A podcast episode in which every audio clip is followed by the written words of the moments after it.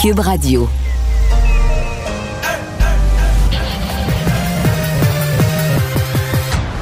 Mario Dumont. Organiser, préparer, informer. Les vrais enjeux, les vraies questions. Mario Dumont. Les affaires publiques n'ont plus de secret pour lui. Cube, Cube Radio. Bonjour tout le monde, bienvenue à Cube Radio, bienvenue à l'émission. Fin d'après-midi, on va vous accompagner, vous raconter quand même une journée active en nouvelles. Bonjour Alexandre. Bonjour Mario. Et notamment en nouvelles économiques. Et comme, euh, comme confirmé, mais ça fait genre juste 3-4 jours là, que c'est- qu'on qu'on imagine ça, que la Fed, euh, comme risque de le faire la Banque du Canada, allait augmenter les taux de 3 quarts de point d'un seul coup.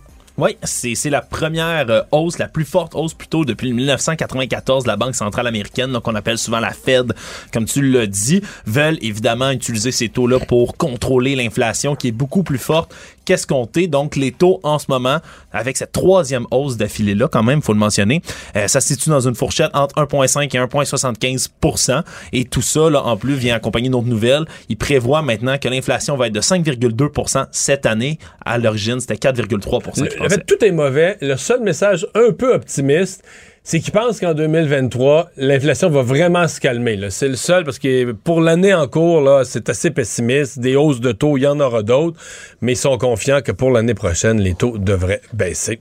On va rejoindre tout de suite l'équipe de 100% Nouvelles. On retrouve maintenant le collègue Mario Dumont dans les studios de Cube Radio. Bon après-midi. Mario. Alors, hausse du taux directeur de la Banque centrale américaine de trois quarts de point. Euh, quand même un bon coup de barre, nécessaire selon le président de la Fed. Ouais. Nécessaire, mais tu sais, c'est qu'il faut saisir que les banques centrales, parce que je mets la Banque du Canada, dans tout ce que je vais dire de la Fed, c'est vrai de la Banque du Canada, qui va probablement, là, selon toutes les analyses, les attentes, va faire la même chose le 13 juillet, là, la prochaine fois où la Banque du Canada euh, prend la parole pour sur les taux. Elle va augmenter les taux au Canada de trois quarts de point aussi. Donc ils disent c'est nécessaire tout ça, mais faut que les banques aient l'humilité de dire ben on est pris au dépourvu là.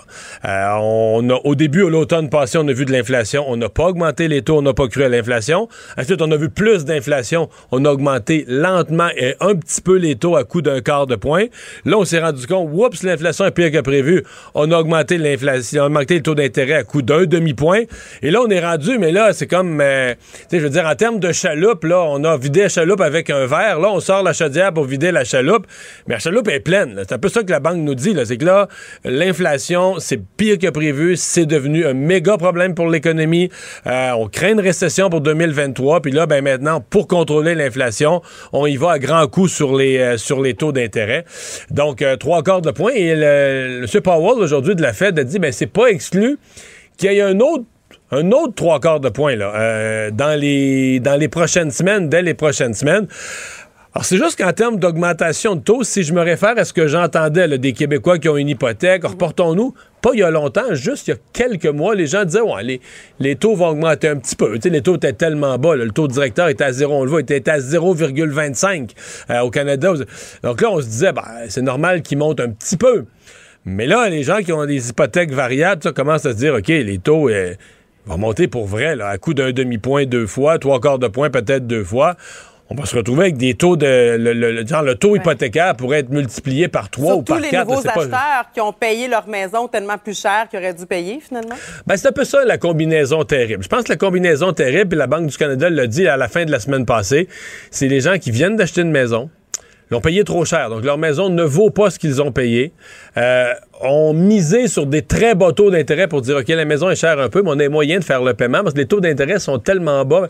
Là, ils vont se retrouver avec une maison qu'ils ont payée trop cher, des taux d'intérêt beaucoup plus élevés que tout ce qu'ils avaient euh, prévu et anticipé. Et là, euh, s'ils ont d'autres dettes, d'autres paiements, qu'ils ont fait d'autres dépenses pour meubler la maison ou des voyages qui sont pas payés, etc., Là, on pourrait se retrouver avec des gens qui vont, euh, qui vont le trouver le temps long. Moi, Marie-Claude, je, dis dans tout ça, puis je sais que. Il y a des gens qui vont dire Ah, ben là, on fera jamais ça. Ce qui peut sauver certaines personnes, c'est que même s'il y a un ralentissement économique, il y a tellement de pénurie d'emplois, tellement de recherche de main-d'œuvre que je pense que ça, ça va rester. Généralement, en récession, on se retrouve avec des gros taux de chômage, mais pas cette fois-ci. Je pense qu'il va encore avoir des gens qui vont chercher des travailleurs, même s'il y a un ralentissement économique. Et donc, moi, je suis convaincu qu'il y a des gens qui vont sauver leur maison, qui vont sauver leur capacité de faire les paiements avec une deuxième job. Un des deux conjoints, les couples, un des deux va aller travailler la fin de semaine, un revenu d'appoint, ou faire du temps supplémentaire à son travail si c'est possible, mais sinon carrément un revenu d'appoint, deuxième job de soir, de fin de semaine.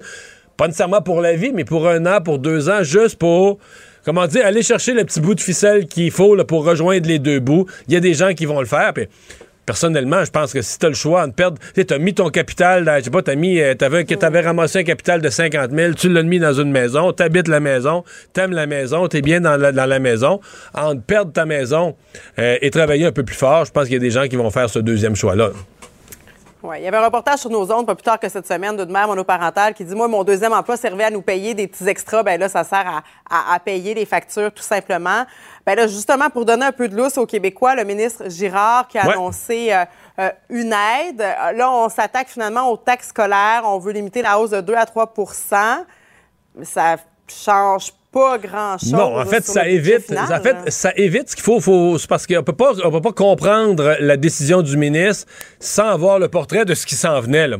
Ce qui s'en venait, c'est que les hausses, à cause de ce qu'on vient de dire, là, les propriétés se sont vendues très cher depuis une couple d'années. Donc, les hausses de valeur foncière étaient importantes. Donc, comme la taxe scolaire, c'est une taxe qui est prélevée sur la valeur foncière, on pouvait penser que le ministre nous a parlé aujourd'hui. J'ai pas vu ces chiffres, j'ai pas vu tous ces tableaux, mais il parlé d'un 17 des hausses qui pouvaient aller jusqu'à 17 dans certains cas. Alors, le gouvernement qui a déjà baissé la taxe scolaire durant son mandat s'est dit, non, là, c'est pas le temps. L'augmentation de l'épicerie, augmentation du coût du carburant, augmentation, augmentation, c'est pas le temps en plus que les gens aient une augmentation euh, de la taxe scolaire. En plus, c'est avec des élections. C'est surtout pas le temps d'avoir une hausse de la taxe scolaire. Donc, euh, ils ont mis euh, ils ont mis une limite, là, 2-3% qui est, un, disons, un taux, un taux d'augmentation, un, un taux d'inflation un petit peu plus, un peu plus habituel, un peu plus normal. Bon, là, Mario, pendant qu'on serre la ceinture, on apprend que la gouverneure générale, elle, dépense euh, des sommes astronomiques, 100 000 pour un traiteur. Elle a dû s'expliquer un peu, Mary Simon. Oui, et là, l'explication qui nous est fournie, qui a été fournie à nos collègues à Ottawa, c'est qu'il faut blâmer l'armée c'est pas tellement à mon goût comme explication ou comme parce que semble-t-il que la gouverneure s'occupe pas de ses affaires puis quand on lui nolise un avion c'est l'armée et donc les repas fournis euh, sur l'avion ben là ce serait l'armée qui serait à taper sur les doigts. Parce que là, on, parle d'un voyage de neuf jours, mais on n'est pas les neuf jours en avion. Il y a des moments où on est au sol, tu comprends? On mange dans des hôtels, on mange dans des restaurants. Donc, c'est vraiment les frais de repas euh, dans l'avion, les frais de, on pourrait dire, de, traiteur pour l'avion, ça fait vraiment très, très, très cher. quand tu le ramènes par personne par jour, parce qu'il n'était pas dans l'avion tous les jours, tu prends tous les vols qu'ils ont faits parce qu'ils sont allés à Dubaï, ils sont allés au Qatar, ils sont allés au Koweït, ils sont revenus. Donc, mettons, quatre, vols. Ça fait à peu près 800 pièces par jour par personne, par individu. 800 pièces par jour. Oui, ça, c'est deux, trois épiceries pour une famille. C'est hein. cher un petit peu. C'est cher un petit peu là, pour des repas en avion. Je veux dire. Euh, puis moi, je suis pas. Euh, qu'on me comprenne. Je sais qu'il y a des gens qui sont toujours scandalisés de tout. Moi, je comprends avec la gouverneure générale, puis des, invités, des dignitaires. Puis mhm. je m'attends pas à ce qu'ils mangent des, des, sandwichs pas de croûte, des sandwichs aux œufs pas de croûte. On sait, c'est correct qu'il y ait un repas correct. Puis moi, je, je capote pas. Mais c'est juste qu'à un moment donné, faut être un petit peu raisonnable. Ça, c'est carrément, c'est se foutre de l'argent des contribuables. Là, Puis c'est, en plus, dans le dos, c'est difficile à croire, parce que dans le poste de gouverneur général, il y a eu Mme Clarkson, il y a eu Michael Jean. Il me semble que c'est un poste où je serais ultra sensible à dire, moi, si je t'ai nommé là, je dirais, la première affaire, il faut pas qu'il m'arrive des affaires de dépenses, de voyage, de patentes. ça vient avec la fonction. Ouais, mais c'est pas supposé. C'est pas, pas supposé être automatique, là. Fait que, euh, non, euh, disons que dans son cas, c'est un. C'est une première offense, appelons ça un avertissement pour Mme Simon, mais ça passe très mal. Puis, tu sais, mettre le blâme sur l'armée, là, ça ça m'a pas trop impressionné. Là.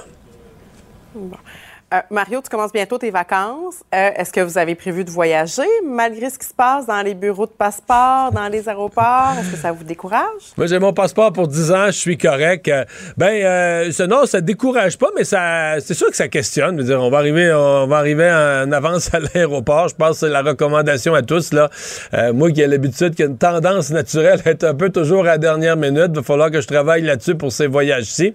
Mais dans, dans, le cas des passeports, là, ça, c'est plus drôle. C'est un vrai désastre. Écoute, on pensait avoir tout vu et ce matin, Audrey Gagnon était là, le taux. Euh, les histoires qu'elle a entendues, ça dépasse encore tout ce qu'on avait entendu. Un type qui était là, mais qui était là. On dit, OK, il était là à 4 heures du matin, mais pas ce matin. Il est arrivé à 4 heures du matin hier matin. interminable. Non, ça, c'est un. C'est un vaudeville. Sérieusement, c'est du théâtre d'été de voir les gens. Et puis là, c'est un cercle vicieux, hein, parce que ce qu'on est en train de comprendre, c'est comme ils ont complètement perdu le contrôle, le public a perdu confiance. Donc, tout le monde fait sa demande par la poste, mais là, les gens disent ah, par la poste, je l'aurai jamais, refont leur demande, ils vont à personne. Parce que c'est ça l'affaire, quand tu es tellement incompétent que tu perds la confiance du public, puis tu as des reportages comme ça, les gens voient ça à la TV, les autres assis sur des chaises pliantes à attendre pour leur passeport. Mais là, ça fait. Exemple, des gens peut-être qui ont un voyage de prévu au mois de décembre, il n'y aurait pas vraiment d'urgence à demander leur passeport, mais là dans l'état actuel des choses, ils disent moi je prendrai pas de chance, six mois, euh, je suis bien d'y aller tout de suite. Donc, ils, créent par leur incompétence un flux encore plus grand probablement euh, de dossiers, puis les dossiers sont, sont, sont, gérés en double puis en triple à cause de la, de la panique générale qui est, euh, qui est créée. Et la ministre Gould n'aura pas aidé cette semaine. son point de presse, c'était un désastre de relations publiques ça fait deux mois qu'on est dans le dossier des passeports. Pour elle, ça a l'air tout nouveau. Elle est encore à l'étape de, peu prendre, euh, prendre fait de la situation, prendre une mesure de la situation. Euh, donc tu dis ok, euh, on n'est pas, on n'est pas pour elle-même. Elle a aucune idée de quand et comment ça pourrait se régler. Si la ministre a aucune idée, imagine comment c'est pas rassurant pour le public. Non, ça donne pas une bonne image du Canada et ça fait des voyages assez stressants. Merci beaucoup. Oui, M. Trudeau, Monsieur Trudeau aujourd'hui s'est défendu en disant, et c'est pas complètement faux, là, que dans d'autres pays, ils ont des problèmes semblables au Royaume-Uni. Un peu partout, euh, il y a des gouvernements, le, le, retour des voyages, les gouvernements étaient pas prêts à émettre les passeports pour ça. Mais c'est quand même il me semble que c'était prévisible. Il me semble qu'on voyait bien, voyons, les, règles de voyage allaient être assouplies. Les gens n'ont pas voyagé depuis deux ans. Plusieurs se sont ennuyés de voyager. C'était-tu vraiment euh, si difficile de prévoir? Puis on est revenu, malgré tout ce qu'on dit, puis malgré qu'on dit oui, tout le monde reprend à voyager, les chiffres mensuels, le nombre de demandes par semaine ou par mois, on est revenu à ce qu'il y avait pré-pandémie. On n'est pas à des chiffres jamais vus dans l'histoire. On est revenu à des nombres de demandes qui existaient avant la pandémie. Alors, comment ça, on était capable de les gérer à l'époque, puis maintenant, il n'y a plus rien de faisable, tout le système est, embourbé par ça? En tout cas, c'est compliqué. On dit bonne chance aux gens qui font du camping forcé. Merci beaucoup, Mario. Au revoir, bonne fin de journée. Alors, Alexandre, dans les autres nouvelles, le pont La Fontaine qui devait être fermé en fin de semaine, là, au moment où euh, va se dérouler le Grand Prix à Montréal, ce qui amène, de la, qui amène du monde, euh, ben, finalement, le ministère des Transports a changé d'idée. Oui, c'est un drôle de balai aujourd'hui dans les communiqués parce que ils, ont été nombreux, là, les gens, les internautes, à soulever là, dans les commentaires un peu partout l'incohérence qu'il y a. Hein. en fin de semaine, il y a des milliers de personnes et des milliers et des milliers de personnes qui viennent pour le Grand Prix de Montréal ici mais en même temps, on avait décidé de fermer le pont-tunnel. Ce qu'on fait quand même souvent à la fin de semaine. On le fait régulièrement, mais là, c'était peut-être pas la bonne fin de semaine. C'était sûrement pas la bonne fin de semaine, surtout là, c'était la fermeture du tronçon de l'autoroute 25 en direction de la rive sud au complet. On fermait des bretelles dans l'échangeur des routes 20 et 30 aussi, et tout ça pour toute la fin de semaine. C'était censé commencer vendredi soir vers minuit, revenir vers 5 heures du matin lundi. Mais finalement, on est revenu sur nos pas du côté du ministère des Transports du Québec. Le pont-tunnel va bel et bien être ouvert. Mais disons que c'est un, drôle de balai là, sur les fermetures qui est pas euh, qui revient un peu souvent quand même ces temps-ci. Mais bon. Pour la fin de semaine, ça devrait aider un peu la fluidité de la, de la circulation. parce que c'est pas, ouais, c'est pas un petit axe là, entre Montréal et la rive sud que le tunnel.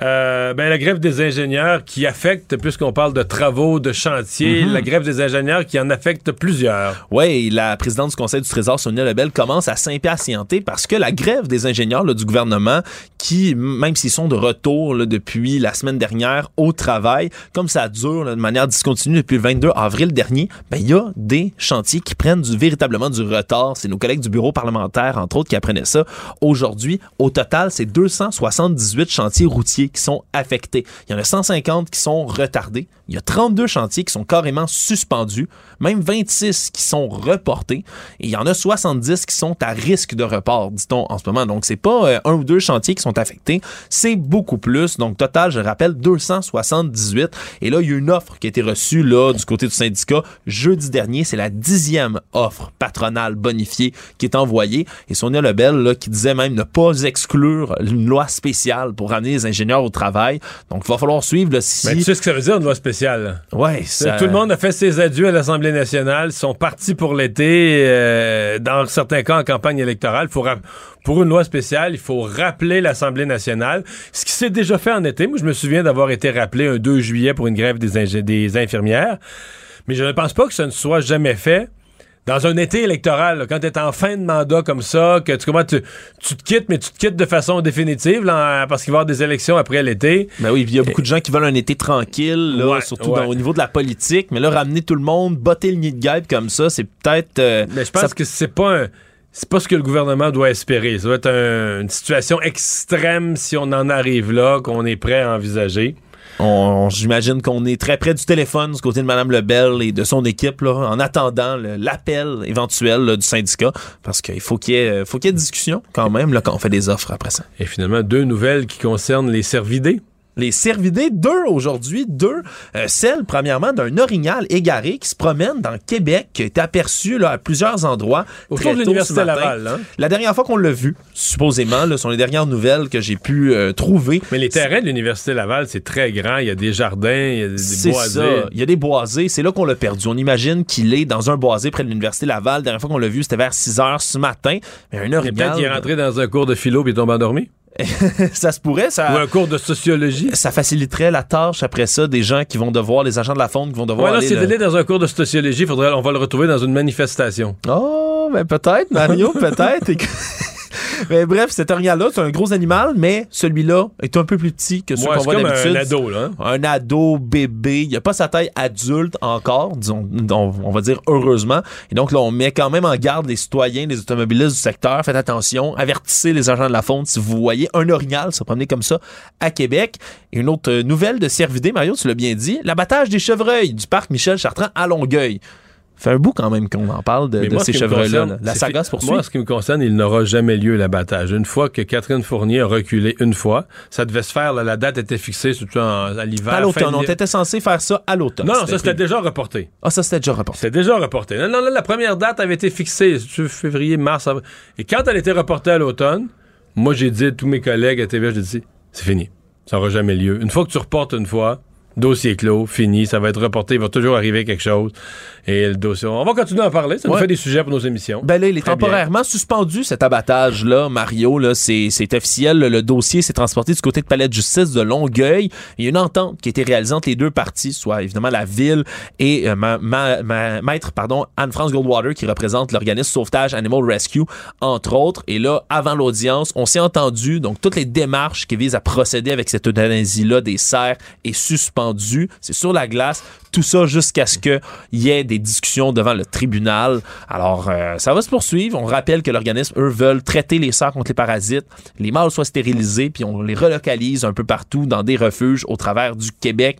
Donc, euh, ça dans les refuges. Dans les refuges. C'est ce qu'on dit. Dans les refuges, Mario, c'est 70 cerfs qui sont euh, prévus d'être abattus là-bas au parc Michel Sartrand. Donc, c'est la saga des cerfs de Longueuil qui se poursuit.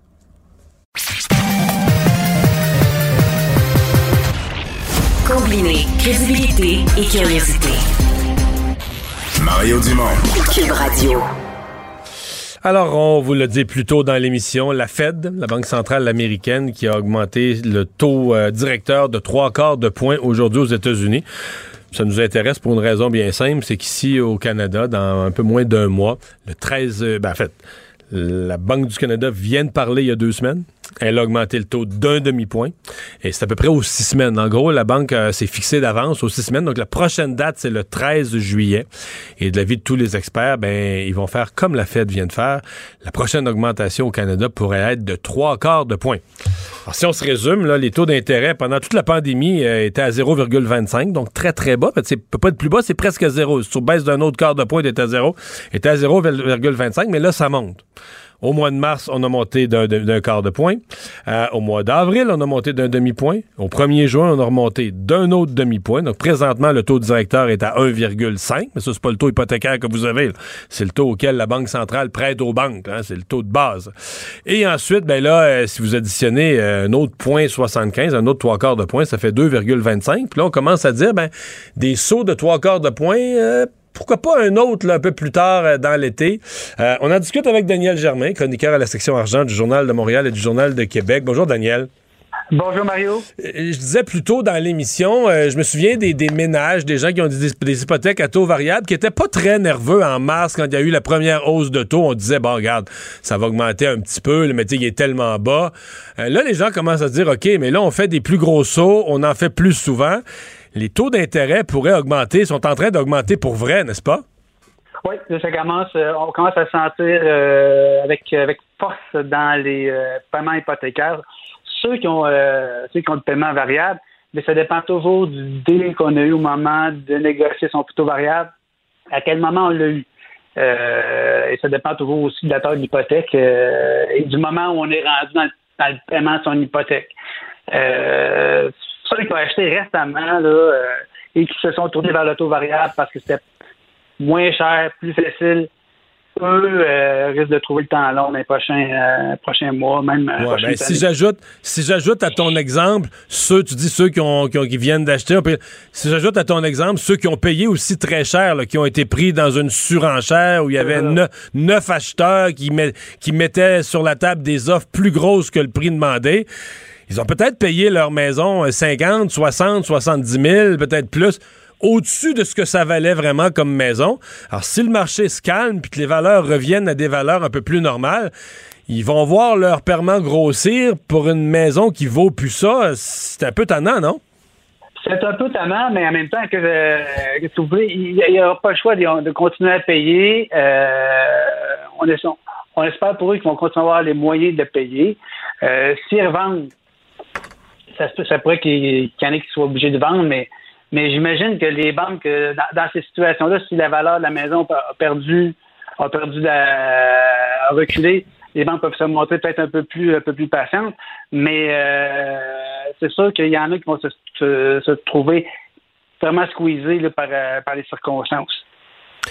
Euh, tu leur conseilles quoi? Tu conseilles quoi? Mettons des gens qui voient venir ça, qui disent, OK, là, si les taux montent de trois quarts de point, puis un autre trois quarts de point, ce qui veut dire que, ça, c'est, mettons que le taux directeur se ramasse, à la fin de l'année, à Noël, se ramasse à 3,5.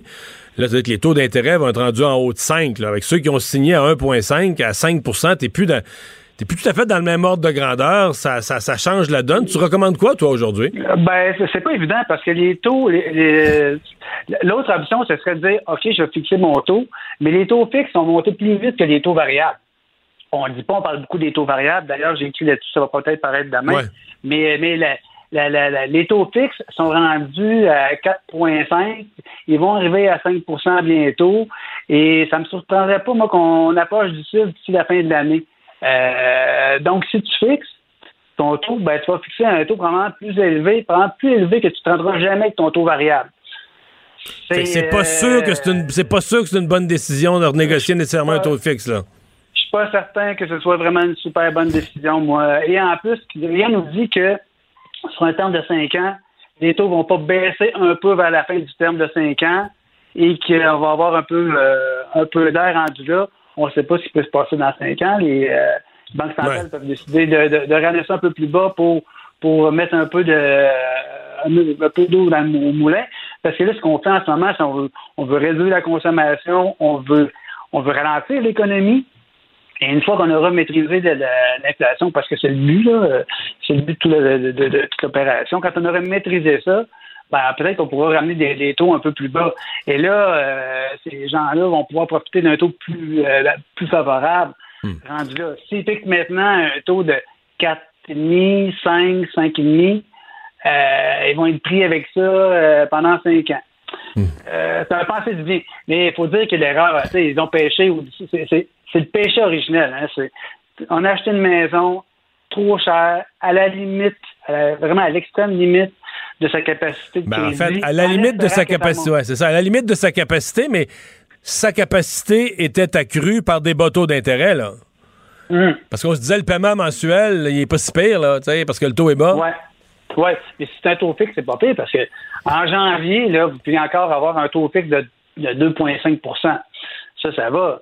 Mais si, euh, si ta capacité, si tu vas à l'extrême capacité de, de, de, de, de crédit avec un taux variable, en pensant que les taux vont rester bas alors qu'ils sont en bas historique, Ouais. c'est euh, c'est jouer, jouer avec le feu. Mais les choses vont quand même vite. Je veux dire, euh, tu regardes aujourd'hui la Fed, c'est personne. euh, Ouais. Ils ont vu apparaître l'inflation à l'automne, ils ont même pas réagi, ils ont même pas monté les Ouais. taux d'un quart de point. Ils ont vu augmenter l'inflation à l'hiver, ils ont pas, ils ont dit oh, on panique pas avec ça. Ils ont finalement augmenté les taux d'un petit quart de point. Là, je pense pas que c'est exagéré de dire que les banques centrales, autant au Canada, aux États-Unis, même en Europe. En panique, c'est peut-être fort, mais disons, sont en, sont en forte réaction, en correction de leur erreur, en prise de conscience qu'ils ont lourdement sous-estimé l'inflation. Ben, c'est pas, mais, en même temps, c'est pas, c'est, pas évident, c'est pas évident à évaluer comment dire, la persistance de l'inflation. Euh, si la Banque centrale des États-Unis, la Banque centrale du Canada, les banques centrales au- en Europe ont, estimé que l'inflation était pour reculer plus rapidement que ça, j'imagine, ben, c'est des, gens brillants, là, euh, et, et j'imagine qu'ils ont fait leur travail comme il faut et ben, l'économie, c'est comme la météo. Des fois, euh, ça tourne pas comme on voudrait. Ouais, c'est ça. Et il y, y y a une guerre, il y a une guerre en, en- en Europe qui, euh, ben, qui, qui en a pas vu venir. Et ça pèse, ça pèse là-dedans. Et en Chine, en Chine, ben, on applique une, on applique une politique sur laquelle on n'a pas de contrôle, c'est-à-dire une politique de zéro COVID qui a, euh, qui a euh, bousculé les chaînes d'approvisionnement. Euh, il y a des éléments hors de contrôle qu'on n'a pas vu. Et là, ben, le seul, le seul levier que les banques centrales ont, c'est de, de, tenter de réduire la demande. Et ils poussent plus fort de ce côté-là, puisque l'offre, elle, ne risque pas à reprendre son rythme. Euh, donc, on peut, on passe à travers une période, euh, une période assez particulière, mais bon, euh, c'est ça l'économie, l'histoire de l'économie, c'est, les récessions, les, les, les, les, euh, les grands cycles et tout ça arrivent toujours à des contextes qu'on n'a pas connus avant, c'est tout le temps différent. Euh, donc, euh, donc, on est pris avec ça. Et il y a une partie de la population qui paye pour. Mais en même temps, il faut se rappeler que euh, la portion des gens dont on parle, c'est quand même une infime partie des propriétaires de maisons. Euh, je- il y a- quand on a vu des, des sondages qui disaient qu'un quart des, des propriétaires euh, songeaient à, à- pensaient ne pas avoir euh, les moyens de payer leur Ça maison paraît exagéré, ça. Hein? ça me, ça me paraît très exagéré parce que euh, beaucoup de propriétaires de maisons ont fini, ont fini de payer leurs hypothèques. Euh, le- beaucoup de gens ont acheté il y a cinq ans et euh, ils ont remboursé une bonne partie de leur hypothèque. Même ceux qui ont acheté il y a, il y a six- mois, ils ont payé cher, mais ils payent, ils payent des hypothèques des taux encore très bas s'ils ont pris du taux fixe. Euh, donc, euh, il y a une partie qui va trouver ça, euh, qui va trouver ça difficile. Euh, je compatis pour eux, et, euh, mais c'est pas tout le monde qui se trouve là-dedans. Euh, et c'est sûr que tout ça arrive dans un contexte où tout coûte plus cher, l'essence coûte plus cher, l'épicerie coûte plus cher. Ben, c'est-à-dire que ben, ça, c'est, qu'il y a un- on, on vit quand même un appauvrissement. C'est entre Noël passé puis aujourd'hui. Collectivement, c'est tout un appauvrissement. Si on considère que l'inflation gruge le pouvoir d'achat, avec le même 100 pièces, on n'achète plus les mêmes biens, les mêmes services. Euh. Quiconque, quiconque avait de l'argent de placer, que ce soit euh, à la bourse, dans les obligations, euh, dans les crypto-monnaies, peu importe, les gens ont perdu quoi? Si c'est dans les crypto-monnaies, ils ont perdu 60% mais dans les, même les gens qui étaient prudents, qui étaient en obligation, ont perdu quoi? 15-20% C'est c'est la perte de richesse, de valeur dans la société. est- quelque chose, là. Je- oui, mais, mais là-dessus, pour dire que euh, il y a eu un enregistrement préalable. On, on- Ouais. on- on- on Artificiel. perd des gains, on, on perd des gains qu'on a faits, mais il reste des gains. On est quand même, tu sais, les propriétaires de maisons, ils sont quand même nettement plus riches aujourd'hui qu'ils l'étaient en 2016 ou en 2017. Euh, les, euh, ceux qui ont investi en bourse, ils sont plus riches qu'en 2000 2019. Euh, les obligations aussi, c'est, dur parce que tout baisse en même temps. Habituellement, euh, ça baisse de côté, ça monte de, ça monte de l'autre. On a l'impression que tout baisse, tout baisse en même temps. Et pour, ce qui est des cryptos, Ben, là-dessus, je me prononcerai pas. J'ai pas, suis pas, je fais pas partie des fans des cryptos. Non, non. Non, mais mon point, c'est que, je veux dire, beaucoup de la richesse qui avait été, peut-être artificiellement ou que c'était une ballonne, là, mais beaucoup de monde qui se retrouve, puis de la richesse qui, qui pensait avoir, qui pensait avoir, ils l'ont plus, là. Mais, euh, il y a, peut-être un an, j'aurais pu écrire une chronique du genre, je pense, je pense que je l'ai écrite. Il y a des gens qui se sont soudainement aperçus qu'ils étaient millionnaires.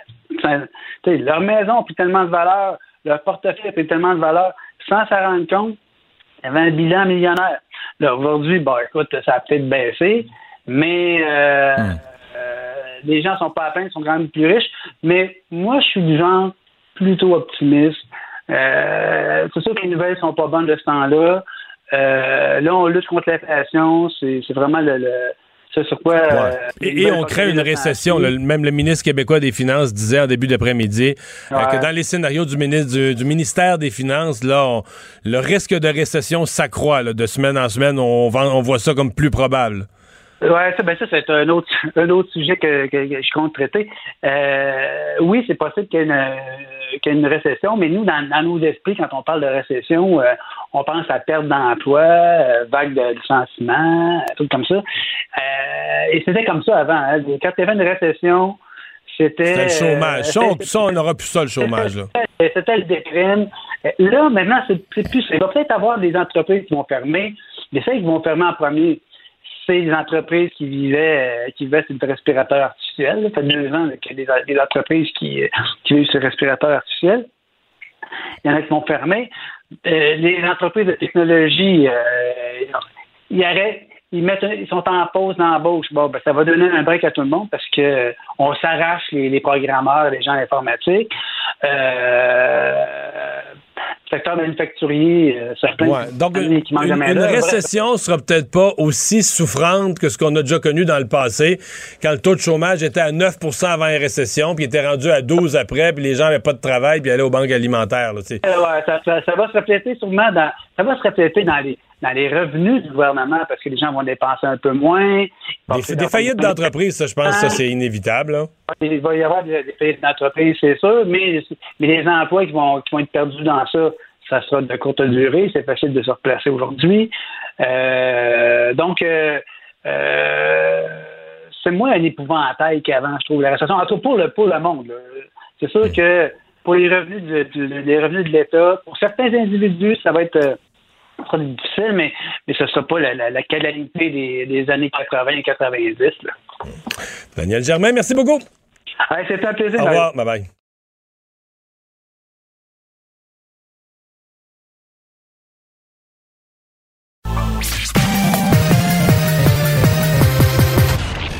Combiner crédibilité et curiosité.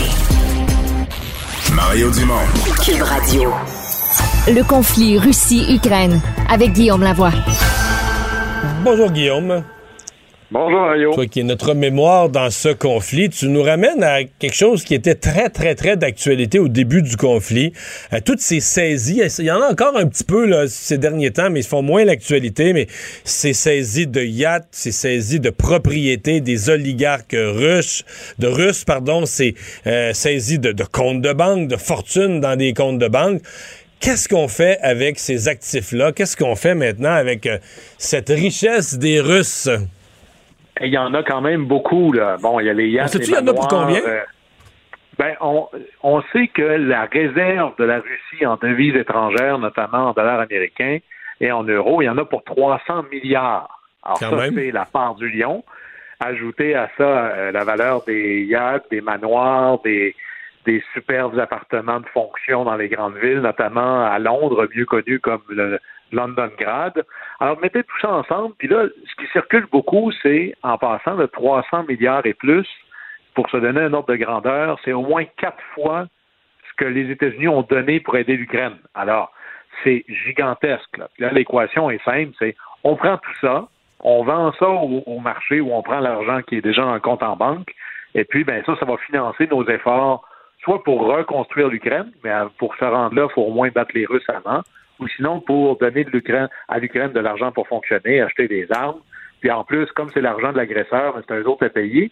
C'est un argument là, qui est puissant, simple, puis intuitif.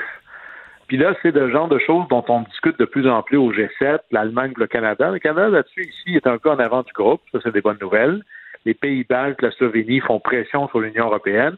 Et là, c'est un peu plus compliqué qu'il n'y paraît. Comme dans tout, euh, c'est-à-dire que le diable est dans les détails. Ça, ça veut dire que Dieu est dans l'essentiel, mais qui n'est pas rendu. Et là, j'ai envie de vous proposer un exercice ou à nos auditeurs. Imaginez que c'est vous, Joe Biden.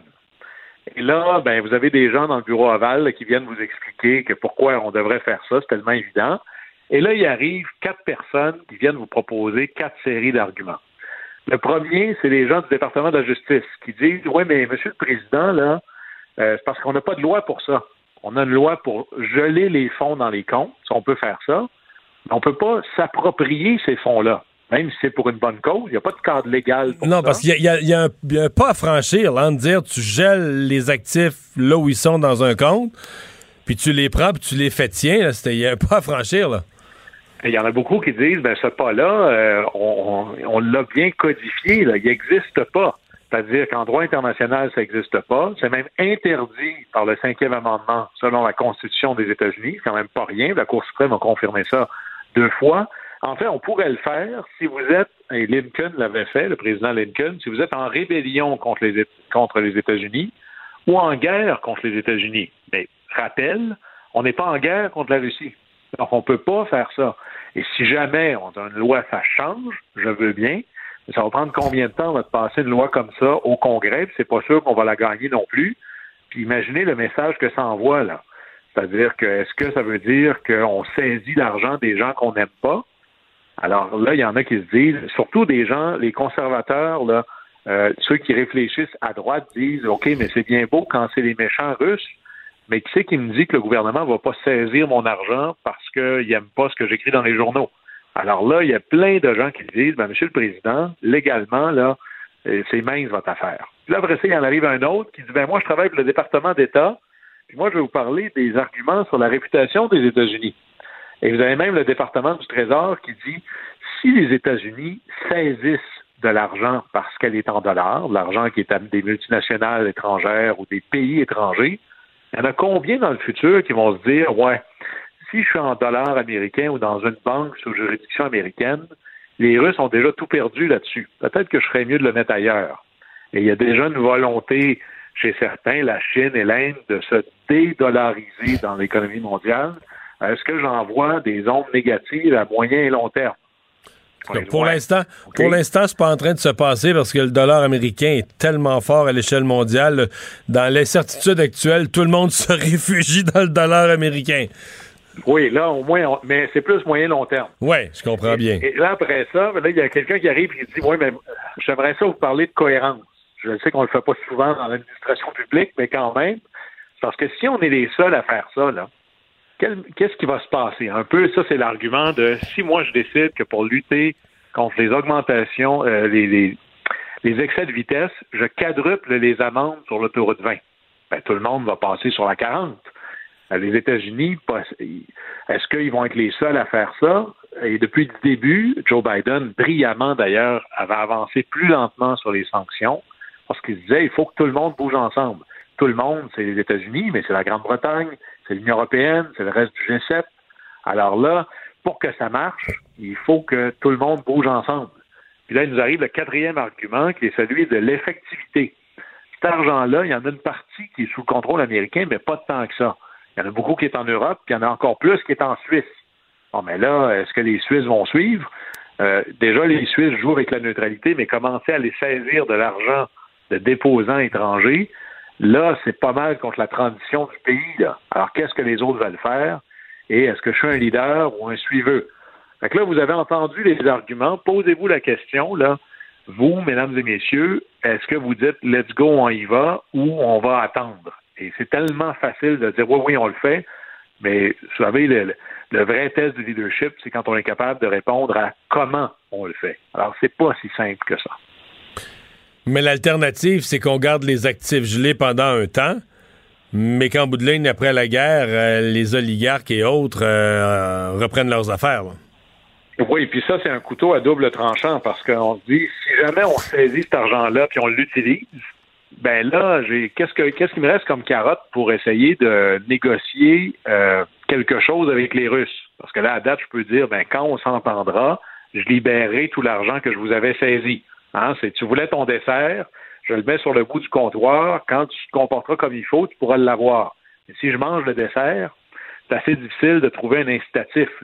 Alors là, ça, ça fait aussi partie des choses écrites en, en petits caractères en bas qui sont au-delà de, évidemment, qu'on prend cet argent-là pour se battre contre Poutine. Alors, c'est, là où ça devient complexe et difficile. Puisqu'on est dans les dilemmes politiques, euh, tu nous en poses une autre. Euh, qu'est-ce que Biden doit faire avec l'Arabie saoudite? Euh, il y avait un voyage, il devrait aller rencontrer le prince Ben Salman. Ça avait été reporté, ben, annulé, reporté. finalement, c'est, ce que j'ai vu, c'est que c'est refixé, je pense, dans trois ou quatre semaines. Oui, alors là, ça, c'est un beau cas de. Euh, vous connaissez l'expression, là, on fait campagne en poésie, mais on gouverne en prose. C'est tellement plus facile en campagne électorale, c'est tellement plus dur lorsqu'on gouverne. Et quand c'était l'élection, le candidat Joe Biden disait l'Arabie Saoudite, c'est des parias, je veux rien savoir d'eux autres. Puis moi, là, je serai pas dans la même pièce que MBS c'est quelqu'un qui a fait non seulement assassiner un journaliste, mais il l'a fait littéralement découper en petits morceaux. Et là, ben, il vient d'annoncer qu'en juillet, il s'en va là. Puis on en avait parlé la semaine dernière. Fait que là, c'est est-ce que je mets les intérêts de l'avant ou les principes? Et, là, pauvre. Euh, rappelle-nous, mais rappelle-nous les intérêts. Pourquoi, pour les États-Unis, euh, on a beau avoir des questions de principe qui. Euh, qui nous éloigne de l'Arabie saoudite, qui nous donne des hauts le cœur avec l'Arabie saoudite. Pourquoi ce pays-là est autant un incontournable? Parce que c'est un des plus gros producteurs de pétrole sur la planète. Et là, ben, vous faites le plein, vous voyez combien ça coûte cher, et là, ben, l'offre, la, la base de l'offre et la demande, c'est si l'Arabie saoudite décide d'augmenter sa production, ça va vraiment aider à au moins tempérer la hausse des prix, voire la faire baisser. Il faut augmenter les stocks. Mais là, l'Arabie saoudite se dit, pourquoi moi je le ferais? C'est très payant comme ça, parce que si j'augmente ma production, le prix du baril par baril va baisser. Alors tu me demandes de t'aider toi. Je suis pas sûr que j'ai à gagner là-dedans. Et en plus, tu voudrais, toi, les États-Unis, que je mette dehors la Russie de l'espèce de famille agrandie de l'Association des producteurs de pétrole. Toi, Joe Biden, qui me traite de paria.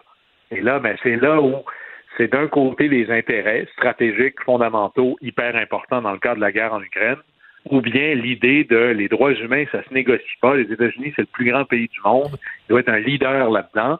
On va pas s'accocquiner avec des régimes quasiment maléfiques. Et sauf, que Guillaume, ouais, sauf que Guillaume, Joe Biden est un leader Tu sais, chez les républicains, on a des questions de principe, mais des fois, plus de gens qui viennent du monde des affaires qui vont dire, ah là, faut être réaliste sur le point de vue business, on n'a pas le choix, faut, faut comme on dit, faut se boucher le nez, puis faut aller serrer la main.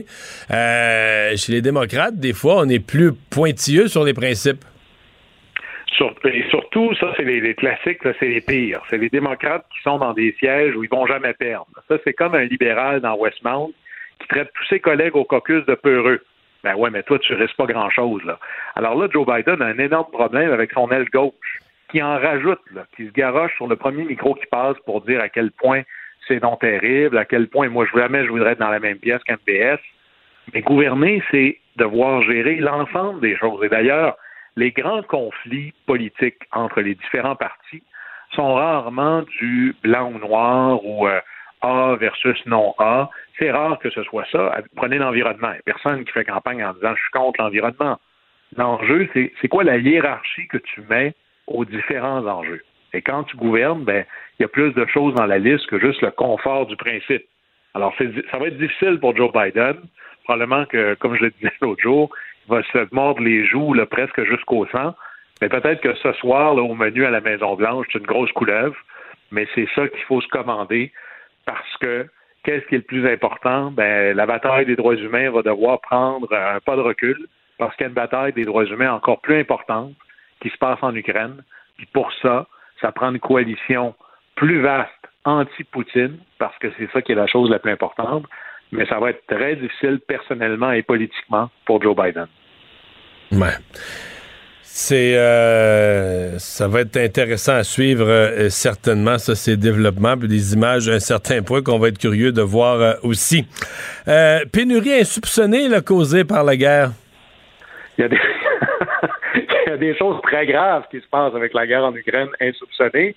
Imaginez, vous savez qu'en Allemagne, on boit la bière au litre et évidemment, on a, ça dans des bouteilles et la majorité du, produit pour faire le verre vient d'Ukraine quand vous êtes en Allemagne. Et là, il y a un manque. Les verreries d'Ukraine, évidemment, ne fonctionnent pas. Et les verreries d'Europe, pour faire du verre, ça prend surtout de la chaleur. Alors, pour faire du verre, ça prend du gaz naturel. Il en manque et le prix est extraordinairement élevé. Alors là, vous avez, juste pour donner une idée, là, en Allemagne, il y a 1500 brasseries différentes. Il y a 4 milliards de bouteilles en circulation. Et là, vous avez essentiellement, là, en Allemagne, la plus grosse préoccupation qu'ils ont, c'est ramener vos vides si vous voulez continuer à pouvoir boire de la bière. Et en Allemagne, ben, comme ils la boivent au litre, c'est probablement dans la, dans la série des choses insoupçonnées de la guerre en Ukraine. Là, j'en avais une coupe en haut de la liste, mais peut-être qu'on va en rajouter encore par le haut de la, feuille. Ben là, il manque de bière, il manque de bouteilles dans lesquelles pouvoir mettre la bière en Allemagne. Alors, il y a des crises euh, inégales, mais ça, ça a l'air de déranger les Allemands pas mal. On est encore à quatre mois de l'Octoberfest. Merci, Guillaume. À demain. Au plaisir. Mario Dumont. Il analyse l'actualité et sépare les faits des rumeurs. Il n'a qu'une seule parole, celle que vous entendez. Cube Radio. Alors, les gens de la, de la région de Québec, surtout de Sainte-Foy, des environs de, de l'Université Laval, qui ont eu ce matin euh, une histoire de, d'orignal, un orignal qui a été aperçu à différents endroits euh, par des citoyens. Euh, ça a été rapporté aux autorités. Finalement, on pense en avoir un peu perdu la trace. Quelque chose comme les terrains de l'Université Laval, c'est quand même très grand. Éric Dussault est directeur général de Sauvetage Animal Rescue. Bonjour, Monsieur Dussault. Bonjour, M. Dumont. ça arrive de temps en temps, quand même, un orignal en milieu urbain. Mais bon, Québec, c'est une grosse ville, quand même. oui, absolument. C'est sûr et certain que c'est c'est chose euh, assez courantes. Là. Euh, ils vont, euh, on va les voir à différentes périodes de l'année, mais c'est sûr et certain que c'est c'est pas surprenant. C'est moins rare qu'un ours, ça c'est sûr. Ouais. comment un orignal se ramasse en pleine ville comme ça là? Ben souvent ça va être euh, parce que euh, il essaie de, de, chercher pour sa nourriture naturellement. Donc euh, les, les, animaux sauvages, que ce soit le gibier ou peu importe, là, vont toujours avoir des comportements un peu plus erratiques quand vient le temps là, de, de, trouver de la nourriture. Mais là, de l'herbe verte, l'herbe verte est pas rare de ce temps-ci. Il n'y a plus tellement ce printemps.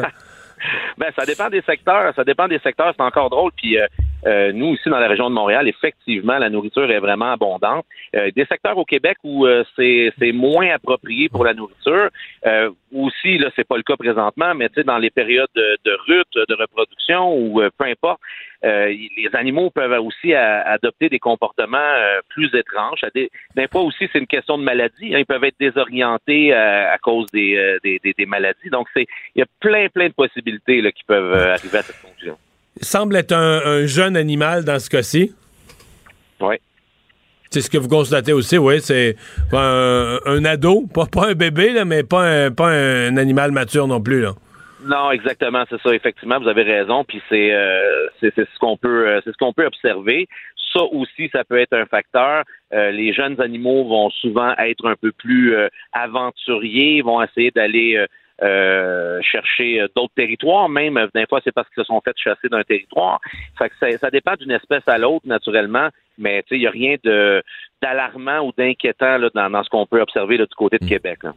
Si on, décortique l'événement d'un orignal en plein milieu urbain, euh, est-ce qu'on parle d'un animal dont il faut se méfier, qui peut être dangereux? oui, c'est sûr. Les, les orignaux, c'est sûr et certain que c'est des, c'est des bêtes qui peuvent être extrêmement dangereuses quand ils décident de, de, charger.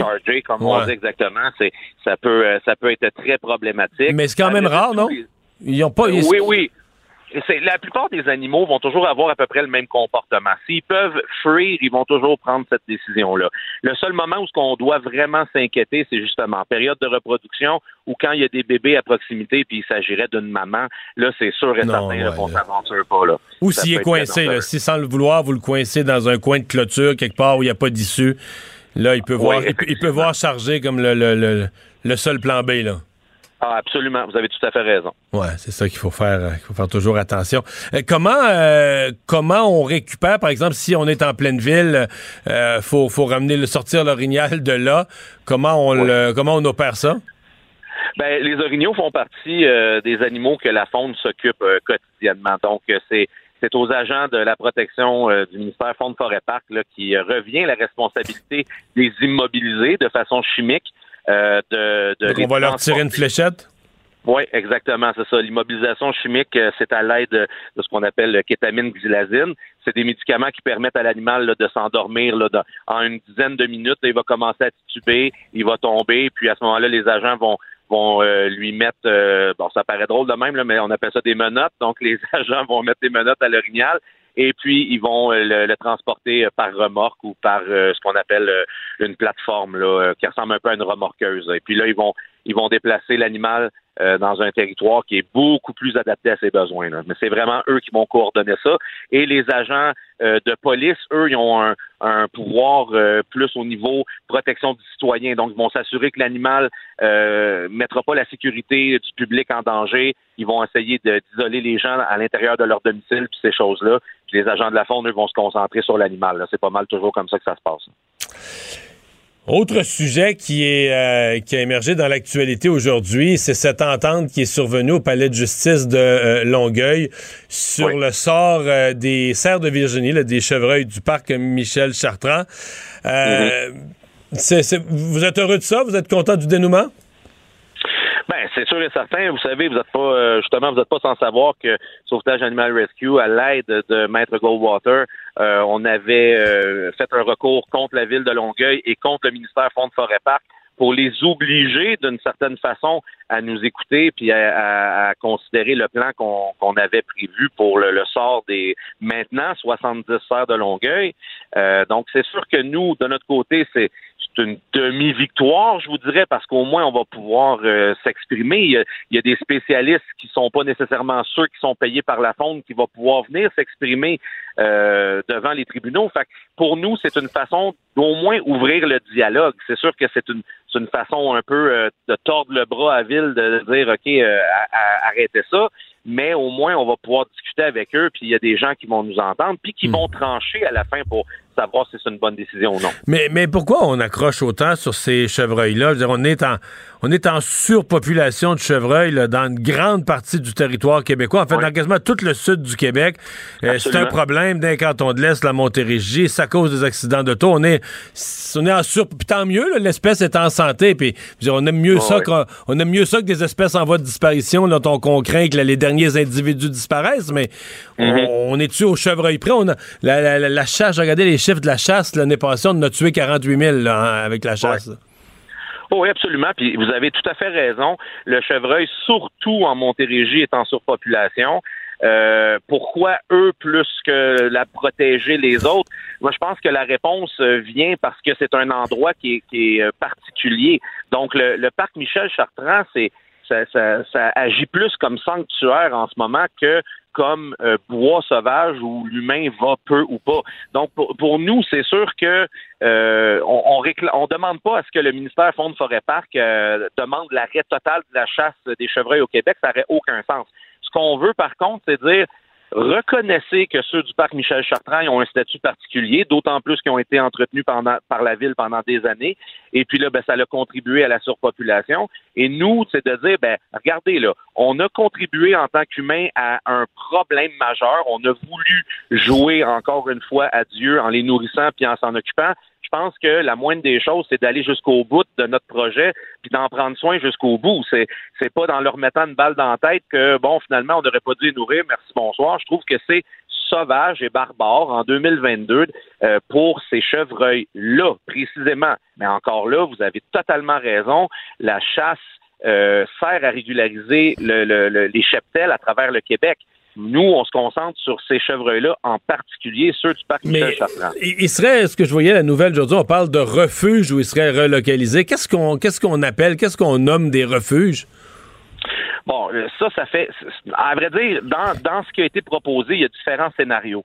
Les refuges et les sanctuaires, c'est c'est un des scénarios. Après ça, de construire un enclos dans le parc Michel Chartrand, puis de les nourrir, puis de s'en occuper, puis les, puis les contenir dans un endroit sécuritaire, autant pour les humains que pour eux, c'était un deuxième scénario. à ce moment-là, il faudrait leur fournir, à ce moment-là, dans le parc Michel Chartrand, il y aurait un sanctuaire de chevreuils, mais on se comprend qu'il faudrait leur amener du foin, il faudrait les nourrir comme du bétail, de leur amener une nourriture extérieure. exactement. Mais ça, ça, notre, ça serait notre job. On s'engage à le faire euh, autant au niveau des ressources humaines que financières. Puis la troisième option, qui est de loin celle que moi je privilégie, puis celle que l'organisme privilégie, c'est des, des prendre puis les amener dans des municipalités qui en veulent, comme à Sainte-Justine de Newton, ou bien euh, n'importe quelle autre municipalité qui lèverait la main et qui dirait, écoutez, nous autres, on a du bois en masse, on n'est pas en surpopulation dans notre coin, est-ce que c'est possible justement de, de, venir nous emporter? Puis ça, ça serait de loin le meilleur des scénarios. Mais nous, ce qu'on dit, c'est, regardez, on, on au lieu de les abattre, on peut choisir dans notre jeu de cartes une des cartes qui convient le plus autant euh, au niveau de, vous savez, la population a un mot à dire aussi là-dedans parce que c'est les usagers du parc qui est côtoient. Là, c'est pas, euh, je pense pas que ce soit Madame la mairesse qui va marcher au parc Michel Chartrand euh, trois, quatre fois par fin de semaine. C'est, il y a des enfants, il y a des familles, il y a des gens qui côtoient ces chevreuils-là précisément. Ça serait bien maudit d'arriver avec la pire des options, qui est l'abattage, encore une fois, pour le cas isolé du parc Michel Chartrand. Après ça, il y a tellement d'autres options qui s'offrent à nous, ça serait nos de ne pas les choisir. Éric Dussault, merci beaucoup. Ça fait plaisir, M. Dumont. D'autres. Les vrais enjeux, les vraies questions. Les affaires publiques n'ont plus de secret pour lui. Mario Dumont. Vous avez 24 minutes dans une journée. Tout savoir en 24 minutes. Pour s'informer et comprendre en 24 minutes, ici Mario Dumont, en compagnie de Vincent Dessureau, des studios de Cube Radio, la station d'affaires publique de Québecor. Voici Tout savoir en 24 minutes. Tout savoir en 24 minutes. C'était attendu déjà euh, dans le monde économique depuis un bon moment, mais voici que ça arrive. Là. La Banque centrale américaine, la Fed, qui a relevé aujourd'hui ses taux directeurs de trois quarts de point de pourcentage, la plus forte hausse depuis 1994. Tout ça pour tenter de contrôler l'inflation qui est plus forte qu'escompté. On s'attendait au départ à 4,3% en mars dernier d'inflation, mais là, on a revu ça à la hausse côté de la Fed, 5,2% pour cette année d'inflation. C'est ce qu'on anticipe. Ce qui est énorme, là, sur une année au complet pas sur un mois, mais sur une année au complet. C'est énorme. Euh, le seul message, écoute, la Fed, c'est tout assez mauvais comme nouvelle. La seule note optimiste, c'est qu'ils pensent qu'ils vont avoir contrôlé l'inflation en 2023. Ils ont repris confiance que le taux d'inflation va avoir été très élevé pour l'année en cours, mais qu'en 2023, rapidement durant l'année 2023, on va voir l'inflation se résorber. En même... Ce qui serait une excellente nouvelle. En même temps, ils avaient prévu que ça allait se résorber rapidement. Oui, effectivement. Mais là... Euh... Est-ce qu'on dit ça pour donner confiance aux ben, investisseurs, que, ben, aux consommateurs? Ils n'y avaient pas cru à l'inflation euh, au début, ce qui fait qu'ils ont agi trop tard, ce qui fait que là, maintenant, ils donnent des coups de jarnac à coup de trois quarts de points de hausse des taux d'intérêt et pourraient le refaire dès le mois prochain. Oui, parce que c'est ce qu'on anticipe. On dit que comme il y a plusieurs euh, facteurs qui donnent que l'inflation continue d'augmenter. Il se pourrait qu'il y ait là, pendant leur prochaine réunion, qui doivent avoir lieu là, dans les prochains mois, ça se peut qu'ils rectifient encore, là, donnent d'autres coups comme ça sur le taux directeur. Ouais. Et au Canada, donc c'est le 13 juillet prochain. La prochaine, euh, prochaine réunion de la Banque du Canada, prochaine annonce de la Banque du Canada, c'est le 13 juillet. Et selon les, tous les observateurs, ils vont faire juste la même chose. Ils vont augmenter le taux directeur au Canada de trois quarts de point en juillet. Fait que si on additionne, euh, ça va faire un, taux qui va avoir grimpé pas mal. Un quart de point, après ça, deux fois un demi-point. Euh, et là, deux, euh, trois, quarts, trois quarts de point de plus, ça veut dire que les taux d'intérêt vont augmenté de 2% en quatre mois. Oui, il va falloir regarder aussi à quel point la croissance économique du Canada va être affectée parce qu'aux États-Unis, c'est moins fort que prévu cette année. C'est ce qu'on a annoncé également aujourd'hui du côté de la Fed. On s'attendait à 2,8% de croissance économique. Finalement, c'est 1,7% euh, de croissance qu'on va atteindre cette année. J'ai hâte de voir les chiffres pour ici au Canada. et si on prévoit ça pour l'année, elle a déjà été plus forte au début de l'année. c'est comme si on anticipe un ralentissement important dans le dernier euh, trimestre. Les derniers, à l'automne, on s'attend à un ralentissement important. Il y a même des experts qui commencent à dire, ben là, attention, on crée une récession pour 2023 mais elle pourrait même commencer dans les derniers mois de 2022. Donc, c'est donc ce sont des nouvelles économiques. C'est un, nuage sur l'économie, l'ensemble des, euh, des, problèmes actuels. Mais moi, j'ai surtout une pensée pour les gens qui ont euh, acheté récemment, dans un marché de fou. Dans un marché de fou. Payer trop cher parce que, tu sais. Faire de la surenchère ah quand tu as participé à une surenchère, là, où la, je sais pas, mais il y avait, c'était 380 qui étaient demandés pour une maison, puis tu t'es retrouvé dans une surenchère où un offrait 420, puis l'autre 425, puis l'autre 430, plus que le prix demandé. Et que là, tu t'es dit, ben, Écoute, on n'aurait pas les moyens, mais au taux d'intérêt de l'époque, au taux d'intérêt de, l'automne passé, ben ouais, on aurait les moyens, on va s'étirer le coup, on, va, se on veut la maison, on veut pas la perdre, on va payer le montant, mais on va la prendre. Là, à ces gens-là, la hausse du taux d'intérêt va faire euh, va faire assez mal, merci. D'autant plus que la valeur de la propriété va pas nécessairement se maintenir. On pense que les valeurs des propriétés euh, pourraient baisser quand même d'un certain pourcentage au cours de la prochaine année. Tout ça additionné, évidemment, là, avec l'inflation galopante. Oui, oui, tout ça pendant que ton, ton ah, essence... Ton essence... L'essence augmente en fou, le prix de ton panier ton ton pain, oui, c'est ça. Euh, c'est vraiment difficile. Et d'ailleurs, on apprend dans, sur le même ton que la ministre des Finances, Christophe Freeland, s'apprêterait à dévoiler un plan d'environ 7 milliards de dollars pour euh, divers programmes gouvernementaux qui vont aider les gens à se prémunir contre l'inflation. Ce ne seraient pas des nouveaux programmes, là, c'est des bonifications de programmes qui existent déjà. On parle entre autres de la sécurité de la vieillesse, l'allocation canadienne pour les enfants, l'allocation canadienne pour les travailleurs, etc. Et ces 7 milliards de dollars qui sont déjà inclus dans le cadre financier du gouvernement, ça devrait être annoncé par Mme Freeland le jeudi. Elle a une présentation qu'elle fait à Bay Street à Toronto et on, s'attend à ce que ce soit annoncé à ce moment-là. À Québec, une mesure plus simple, mais on a le ministre des Finances aujourd'hui, Éric Girard, a annoncé qu'il euh, mettait un contrôle sur la hausse de la taxe scolaire. On va la limiter entre 2 et 3% en moyenne, là, cette hausse du compte de taxe scolaire, parce que ça s'annonçait être salé pour certains là, cette année. la taxe scolaire est basée sur les valeurs foncières. Eh bien. Ça fait deux ans qu'on dit que les maisons se vendent à des prix de fou. Fait que l'augmentation des valeurs, l'augmentation des évaluations des maisons, ça va être quelque chose. Et du côté de Québec, c'est 173 millions de dollars qui vont devoir être versés là, au centre des services scolaires pour compenser le manque à gagner justement de cette euh, hausse qui va être limitée. Donc, on a, euh, parce qu'on se rappellera, la taxe scolaire, maintenant, le taux est rendu unique à l'échelle du Québec sous la CAQ, hein, sous le gouvernement Legault. C'est ce qu'on a instauré. Et donc, ça va être diminué là, par tranche de 100 d'évaluation, ce montant-là qui est dû. Encore en parlant d'argent, mais cette fois-ci euh, du côté d'une de nos dignitaires, la gouverneure générale du Canada, Mary Simon, qui aurait dépensé près de 100 000 dollars en traiteur pour elle et 29 de ses invités en mars lorsqu'elle était dans une tournée du Moyen-Orient qui a duré huit jours. Une information qui a été révélée le plus tôt ce matin par le National Post. Mais c'est pas 100 000 pour huit jours. C'est 100 000 pour le traiteur en avion pour le traiteur en avion. Ils n'ont pas volé pendant huit jours. Quand il était au sol à l'hôtel, il mangeait à l'hôtel. Il mangeait à l'hôtel, il était hébergé à l'hôtel, ce qui fait que d'heure en heure, on apprend un peu plus sur cette histoire-là. La somme complète, là, totale, c'est 93 117 dollars. J'ai fait des maths. Je l'ai divisé par le nombre de personnes, par le nombre de jours. En gros, tu arrives à 800 quelques dollars par jour. De vol, de vol, parce que moi, je peux pas compter les journées que l'avion est au sol. Je compte, moi, donc, tu as un vol euh, il allait à Dubaï, donc tu as un vol Montréal-Dubaï, Dubaï-Qatar, Qatar-Koweït, Koweït retour à Montréal. OK. Ça, c'est 800 dollars à peu près. Fait c'est 3000 dollars par personne en tout. 3000 quelques dollars. Donc, donc 8000 dollars, 800 dollars. Tu te dis, OK, qu'est-ce que tu manges? Le prix du homard a augmenté, je veux bien croire, oui. mais... Non, c'est totalement totalement déraisonnable. Et je voyais la, le bureau de la gouverneure générale a fourni une réponse aujourd'hui écrite à nos collègues euh, de la colline parlementaire à Ottawa. Clairement un mea culpa, il s'excusait, ce qu'on fait en excuse, non? Non, il blâme l'armée. Ah! L'armée qui euh, s'assurait du déplacement à bord. c'est un Airbus CC-150 Polaris de l'aviation euh, Royal C'est l'armée qui leur a réservé des repas trop chics, trop chers. Et qui ne sont pas responsables d'aucune décision relative au service de traiteur durant les vols.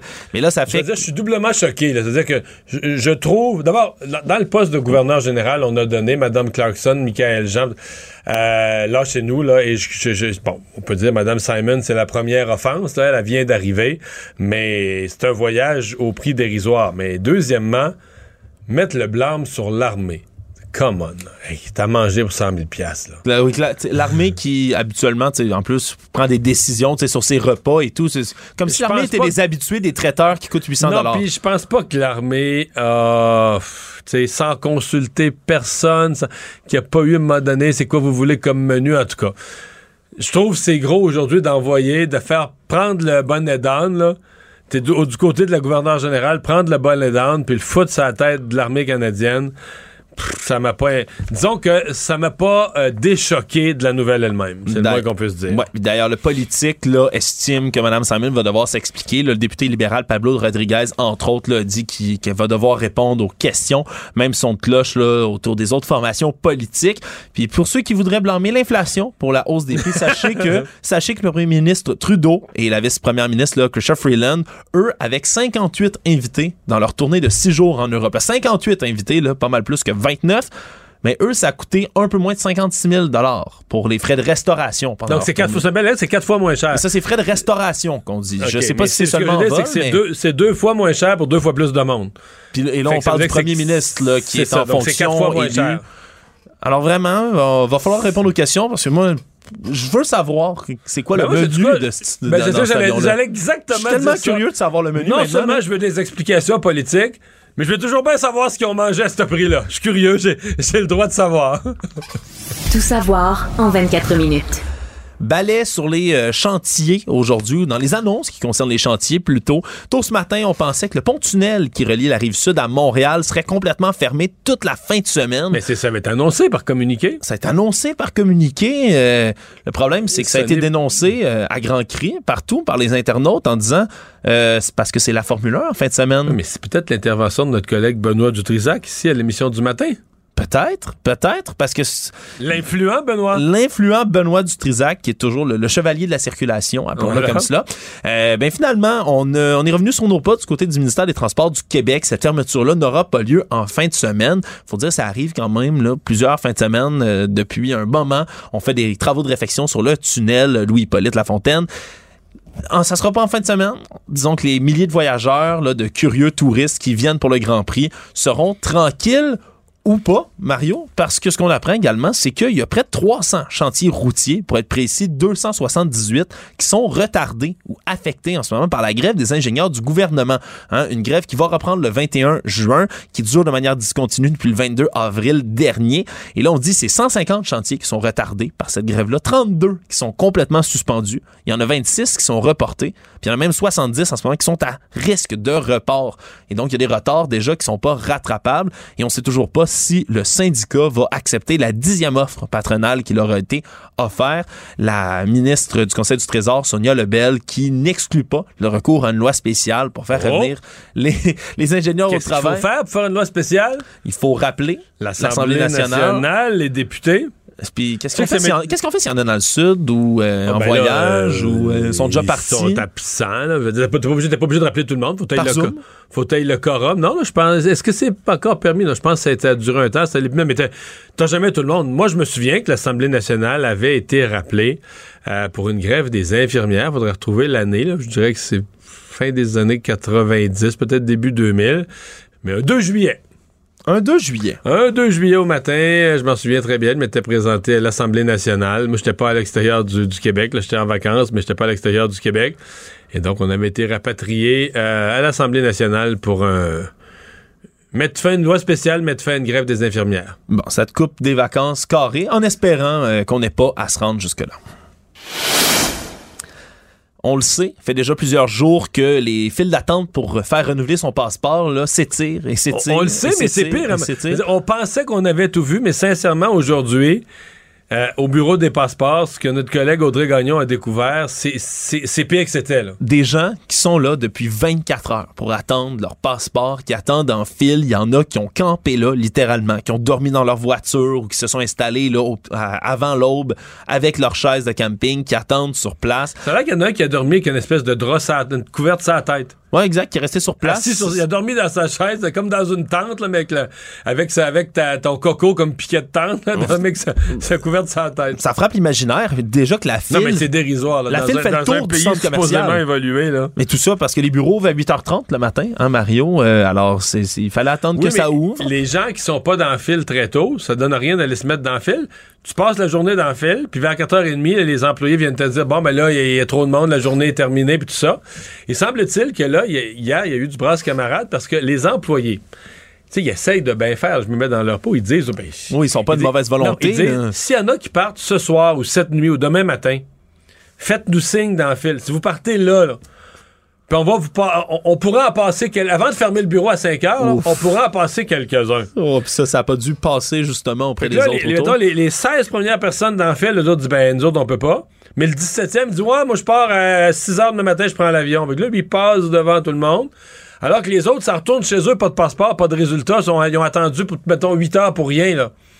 Fait que là, hier, ça a pris à police. À Ville-Saint-Laurent, hier, ça a pris à police. Non, mais tu comprends, tout ça, c'est du théâtre d'été. C'est- un vaudeville de l'incompétence du et- gouvernement. Ben oui, puis là, les, les heures de bureau de 8h30 à 4h30, ça, on pourrait pas, mettons, être- je, je connais Non, pas ça, ça, Mario, la bureau. bureaucratie, on peut pas les Non. ouvrir plus. non, ce sont les heures de bureau. Mesures spéciales, Mais des employés de nuit. Alexandre, c'est écrit, il y a une pancarte à l'entrée, les heures sont écrites dessus, tu peux pas pas les respecter puis être ouvert plus longtemps. Ah, je- moi, je moi, je suis un hors-la-loi, tu vois. Je, Voilà. je, je me verrais là, enfreindre ces règles-là pour Restez là jusqu'à population. 9h pour donner du service à la population. Quelle horreur. C'est Ah. c'est inimaginable, Mario. Où avais-je donc la tête?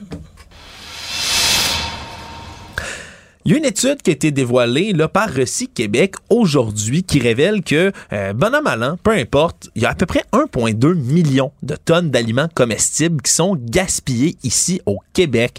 Une étude qui se base sur des données 2019. On dit là, en tout, on fait un calcul assez simple, il y a à peu près 7,5 millions de tonnes d'aliments qui entrent dans le système alimentaire du Québec à chaque année. Il y en a à peu près 4,4 millions de ces tonnes-là qui sont consommées au Québec. Il y a 1,9 million de tonnes qui est constitué de parties non comestibles dans ces aliments-là. Mais il reste après ça 1,2 million donc de tonnes d'aliments comestibles qui sont perdus. C'est donc 16% environ de tous les aliments du Québec qui sont comme ça perdus, gaspillés. Euh, on dit que ça fait quand même des années que ça s'améliore au Québec, mais euh, c'est un gaspillage qui perdure, perdure alors qu'il y a des gens qui ont, qui Mais c'est pas si gros que ça, le chiffre de 16 parce que souvent, c'est sûr, quand tu prends le gaspillage alimentaire global, les chiffres sont beaucoup plus élevés.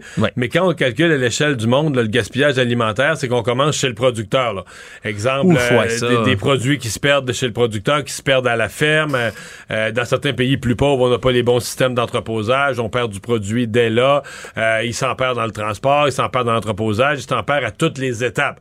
Donc là, on est vraiment à la dernière étape. Mais même le 16 euh, j'ai moi, ça m'est apparu. Écoute, moi, si c'est juste 16% je trouve pas ça si parce que mon impression à moi, c'est que c'est plus que ça qui se, qui se perd. Mais c'est vraiment la partie. euh, alors que tout le monde parle du prix de l'épicerie, c'est tentant des fois de dire ben l'épicerie pas si cher que ça parce qu'il y a une grosse partie de ce qui est acheté que les gens euh, que les gens jettent, là, des volumes importants euh, toutes les semaines. euh, Il y a des gens qui. Mais la- la- la je sais que toi, t'es, un, t'es le genre de, de personne qui mange là, ces yogourts, même quand ils sont un peu passés date. Moi aussi, je fais En fait, ça. en mais- fait, à une, étape, à une étape de ma vie, je ne mangeais que du passé date. Huh. Parce que, exemple, un yogourt, s'il n'était pas passé date, mais j'y touchais pas, ça veut dire qu'il pouvait aller dans le lunch des enfants? Ah, t'es altruiste comme ça. Le, Non, sacri- le vrai, c'est noble sacrifice. C'est aucunement une joke, là. C'est-à-dire que, si c'est des yogourts qui sont à la bonne date, les enfants vont les prendre, vont les mettre dans leur lunch. Mais comme je sais que leur mère les a contaminés à avoir peur des dates de péremption, mais là, tu sais, si le yogourt est, tu sais, aujourd'hui, on est le 15 juin, si le yogourt est du 13 juin, ben là, euh, à partir de, ce- de cette date-là, je peux le prendre parce que je sais très bien qu'il va rester là. Il n'y a jamais personne qui va le prendre. Là, il s'imagine qu'il est empoisonné puis tout ça. Fait qu'il y a une époque où je ne mangeais que du passé. Je mangeais jamais, jamais, jamais de choses que la date n'était pas passée. Et en es-tu mort, Mario? Apparemment non. Hey, c'est moi qui est en meilleure santé? Bon, ben voilà. Alors, euh, apprise. suis souvent absent ici, là. Jamais, Mario. leçon apprise. Alors, il y a des choses qui peuvent se manger. Mais je déteste gaspiller la nourriture. Je déteste Hmm, J'ai ça gaspiller. d'horreur, moi aussi. Moi, je finis les assiettes, même quand j'ai plus faim, de ma blonde. Ouais, Ça, puis encore gens- plus. Moi, je vais faire mes recettes en fonction de ce qui reste dans le fond du tiroir, une pizza en utilisant ce qui reste. Parce que, d'abord, moi, je viens du monde agricole, donc de la ferme, toute la logique, là, la logique économique, j'aime pas gaspiller l'argent, je suis gratteux, mais je me dis, en plus, dans le cas d'un aliment, il y a quelqu'un qui l'a fait, qui l'a cultivé, qui l'a semé, qui l'a récolté, qui l'a transporté. Il y a des gens qui ont travaillé là-dessus. Oui, moi, je l'ai acheté. Moi, je l'ai acheté avec l'intention de le manger. Pourquoi je le laisse pourrir dans le fond du tiroir, là? Mais les gens qui laissent pourrir la nourriture, j'en ai dans ma maison, là, mais c'est que des fois, je me demande, est-ce qu'ils ont espoir? Mettons là qu'il y a quelque chose, puis il est passé date d'une journée. Puis tu le manges pas, tu le prends pas. Là. Mettons, t'en as deux, puis tu prends le plus récent. Mais tu le laisses dans le fond du frigo. Mais tu le laisses. Tu te dis, est-ce que tu te dis que dans 3-4 jours, il va être redevenu plus frais? On est lundi, je toucherai pas, mais rendu à vendredi, euh, il devrait être redevenu plus frais, je le mangerai. Oui, Jésus ressuscité qui sort de la caverne, le, vieux légume. je sais pas. Régénéré de retour, comme ça. Parce que moi, je pars de l'idée, il faut le manger au plus vite. On va, sinon, on va le gaspiller, sinon, on va le perdre vraiment, faut le manger au plus vite. Mais si je le laisse, est-ce que je me dis, alors, demain, il va être, demain, il va être plus frais, là? Mais non, il va être pire. Puis après-demain, puis l'autre. Puis si tu te l'intention, jette-le, ça se compte là, c'est pas raisonnable de le jeter. C'est comme s'il y a une conscience que c'est pas raisonnable de le jeter, mais comme il est On veut pas la culpabilité de le mettre dans la poubelle. Hein. Du moment où on, veut pas le manger parce qu'il est passé date d'un jour, fait qu'on fait comme si on le voit pas. À ce moment-là, ça devient la responsabilité de d'autres personnes plus consciencieuses de le jeter, Mario. Le, gars est là, là puis ça, c'est moi. Ça, c'est nous. Tout savoir en 24 minutes.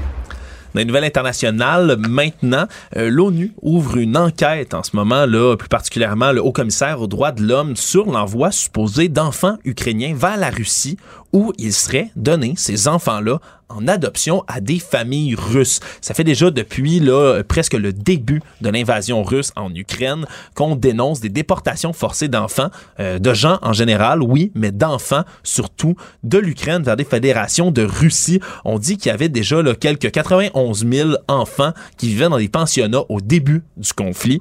Et maintenant, on s'inquiète que ceux-ci soient littéralement enlevés, kidnappés, emmenés jusqu'en Russie et maintenant proposé en adoption, à des parents russes. Et donc. C'est euh, spécial, cela. Hein? C'est une histoire qui est difficile à vérifier, évidemment, étant donné l'opacité du système russe maintenant euh, à l'Occident, à l'ONU en général. Mais c'est une question sur laquelle il va falloir se pencher. Là, ça qui vient s'ajouter, évidemment, ces enquêtes-là, en plus de toutes celles pour crimes de guerre, crimes contre l'humanité. Euh, il va en avoir des enquêtes. Il y a des enquêteurs qui vont devoir être sur le terrain. C'est une énième là, mauvaise nouvelle qui tombe là. C'est dégueu. C'est ça que c'est dégueu. Une nouvelle de dernière heure qui me tombe sous le nez, Alexandre. Euh, les gens vont se souvenir. Manon Boisvert, cette femme qui avait été retrouvée dans un stationnement à Longueuil. Je pense que les gens vont voir, elle était dans son véhicule, dans un stationnement de caisse populaire à Longueuil. Elle avait la gorge tranchée. Euh, ben, euh, c'est arrivé là, dans le temps des fêtes, je pense que c'est le 2 janvier, mais on vient d'arrêter il y a quelques minutes, alerte TVA Nouvelle, deux personnes arrêtées on n'en sait pas plus, ça. C'est tout ce qu'on sait. On dit que c'est un homme et une femme. Qui ont été arrêtés. En lien avec ce meurtre-là, la femme de 54 ans, c'est bien le 5 janvier dernier qu'elle avait été découverte dans le stationnement de la ville. C'était assez épouvantable. On n'avait pas. Elle avait été retrouvée le lendemain matin. Tu sais, les vitres s'étaient embuées. Fait que même des gens qui avaient passé avaient pas vu. C'était comme un véhicule abandonné, n'avaient pas réalisé qu'il y avait une personne dans le véhicule. Et les vitres étaient embuées et givrées là, en plein hiver. Donc, on voyait plus à travers les vitres. Et c'est quelqu'un, à un moment donné, qui a dit, maintenant, ce véhicule-là reste en place. Donc, ça avait pris un petit peu de temps avant qu'on la retrouve. Euh, égorgé dans son véhicule. C'est une histoire vraiment macabre, vraiment spéciale. Alors, on, on aura peut-être plus de détails à vous donner là, en fin d'émission là, là-dessus. Je dans ma mémoire, il y avait eu un poste de commandement. On avait, installé sur place. Il y a un mois, deux mois les policiers étaient devant la caisse populaire, le petit centre commercial. On demandait aux témoins qui auraient pu voir quelque chose à cette date-là, de venir se manifester. Donc, euh, clairement, les policiers qui sont arrivés à quelque chose. Là. À suivre, on aura sans doute plus de détails dans les euh, heures à venir. Mario, une nouvelle maintenant, euh, une nouvelle du côté histoire, côté historique, euh, la pandémie de peste noire. Tu n'es pas sans savoir que... Euh, ça n'a pas existé, c'est un complot, j'ai pas cru à ça, moi. je pense pas que les gens disent. Et, la peste noire, en fait, je dis ça, mais il y avait des théories du complot à l'époque. Nous y reviendrons.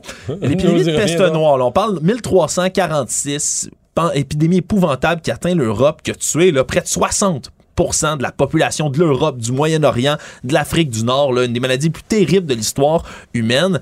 Euh, on en sait beaucoup. Est-ce que c'était avant Bill Gates? c'est avant, à moins que Bill Gates survive depuis très longtemps en sacrifiant des enfants, Mario.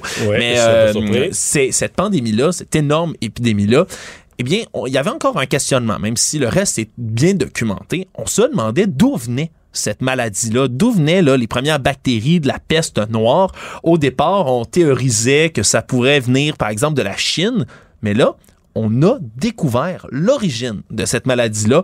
C'est en Kirghizistan en ce moment, euh, en Asie centrale. Donc, ça fait près de sept siècles qu'on cherchait d'où ça venait. Et on a trouvé ça grâce à de l'ADN humain extrêmement ancien qui a été extrait d'un site funéraire sur place du 14e siècle dans le nord du pays on a découvert, entre autres, plusieurs pierres tombales. Là, on dit à peu près 400 pierres tombales qui étaient là, qui dataient des dates précises 1338 et 1339. Donc, à peu près juste avant que ça se répande en Europe. Et on écrivait mort de pestilence en vieux syriaque. Donc, une vieille langue syrienne. En vieux syriaque, on écrivait ça sur leurs pierres tombales. Et donc, on s'est dit, hein, il y a beaucoup de gens qui sont morts de la même drôle de peste, pestilence à l'époque. Et on a sorti la pulpe dentaire des ossements qui sont là. Parce que la pulpe dentaire, c'est très irrigué en sang, c'est très vasculaire. Et donc, c'est un des endroits où il peut rester le plus d'ADN. Et on a trouvé, donc, le, en, en comparaison avec plusieurs génomes de bactéries, des milliers pour être exact, on a découvert qu'il s'agissait bel et bien de la bactérie qui est responsable de la peste noire et même... La peste bubonique, corrige-moi. Oui, la peste, peste noire appelle ça la Yersinia pestis. Mhm. Et on a découvert en plus qu'il s'agit d'une souche ancestrale de la bactérie et donc qu'elle est au tout départ de l'arbre génétique de cette peste-là. Donc c'est presque hors de tout doute l'origine incontestable de la peste noire. Mais on oublie quand tu lis euh, l'histoire, parce que là, on sort d'une pandémie, puis, je dirais les théories du complot, toutes les clowneries qu'on a pu entendre. Mais quand tu lis l'histoire de l'humanité, là, même la grippe espagnole a fait des millions de morts, mais pas tant que ça. C'est-à-dire que jusqu'à tout récemment, jusqu'à jusqu'à la découverte de, la, compréhension du corps humain, découverte de la médecine, une certaine évolution, je veux dire, l'histoire de l'humanité était une histoire en dents au niveau population. La population montait de plusieurs millions. Oups, il y en a... Catastrophe. Mais, mais une, pandémie, là, c'était pas euh, quelques morts. c'était, on comptait les pandémies en pourcentage de la population. La, population d'un continent baissait de 10% de 20% Dans le cas de la peste, c'est spécial, on dit 60% de la population d'Europe. Les gens sont morts. Mais c'est ça l'histoire de l'humanité. Là. C'est des montées de population. Là, euh, je veux dire, sincèrement, on dit, mettons, on dit, mettons, la, la, la, la pandémie de COVID-19, l'espérance de vie a baissé, mais sur la population de la planète, c'est un micro dentici, ça va à peine paraître, là, sur parce que parce qu'on a l'hygiène, on a la médecine, on comprend ce qui se passe. On, avait nos mesures sanitaires dans ce cas-ci, précisément. Mais je veux dire, l'histoire de l'humanité, là, c'est l'histoire de, de décès. sais, quand tu n'avais aucune compréhension de ce qui se passait, que tu n'avais aucune hygiène. Euh, tu priais puis t'espérais. Puis tu mourrais. Et tu mourrais, c'est le cas de le dire. Résumer l'actualité en 24 minutes, c'est mission accomplie.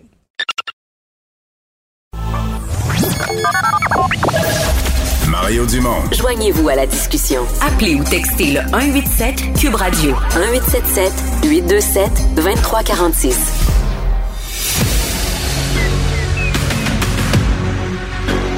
Emmanuel Latraverse. J'ai pas de problème philosophique avec ça. Mario Dumont. Est-ce que je peux me permettre une autre réflexion? La rencontre. Ça passe comme une lettre à la poste. il se retrouve à enfoncer des portes ouvertes. La rencontre Latraverse. Dumont.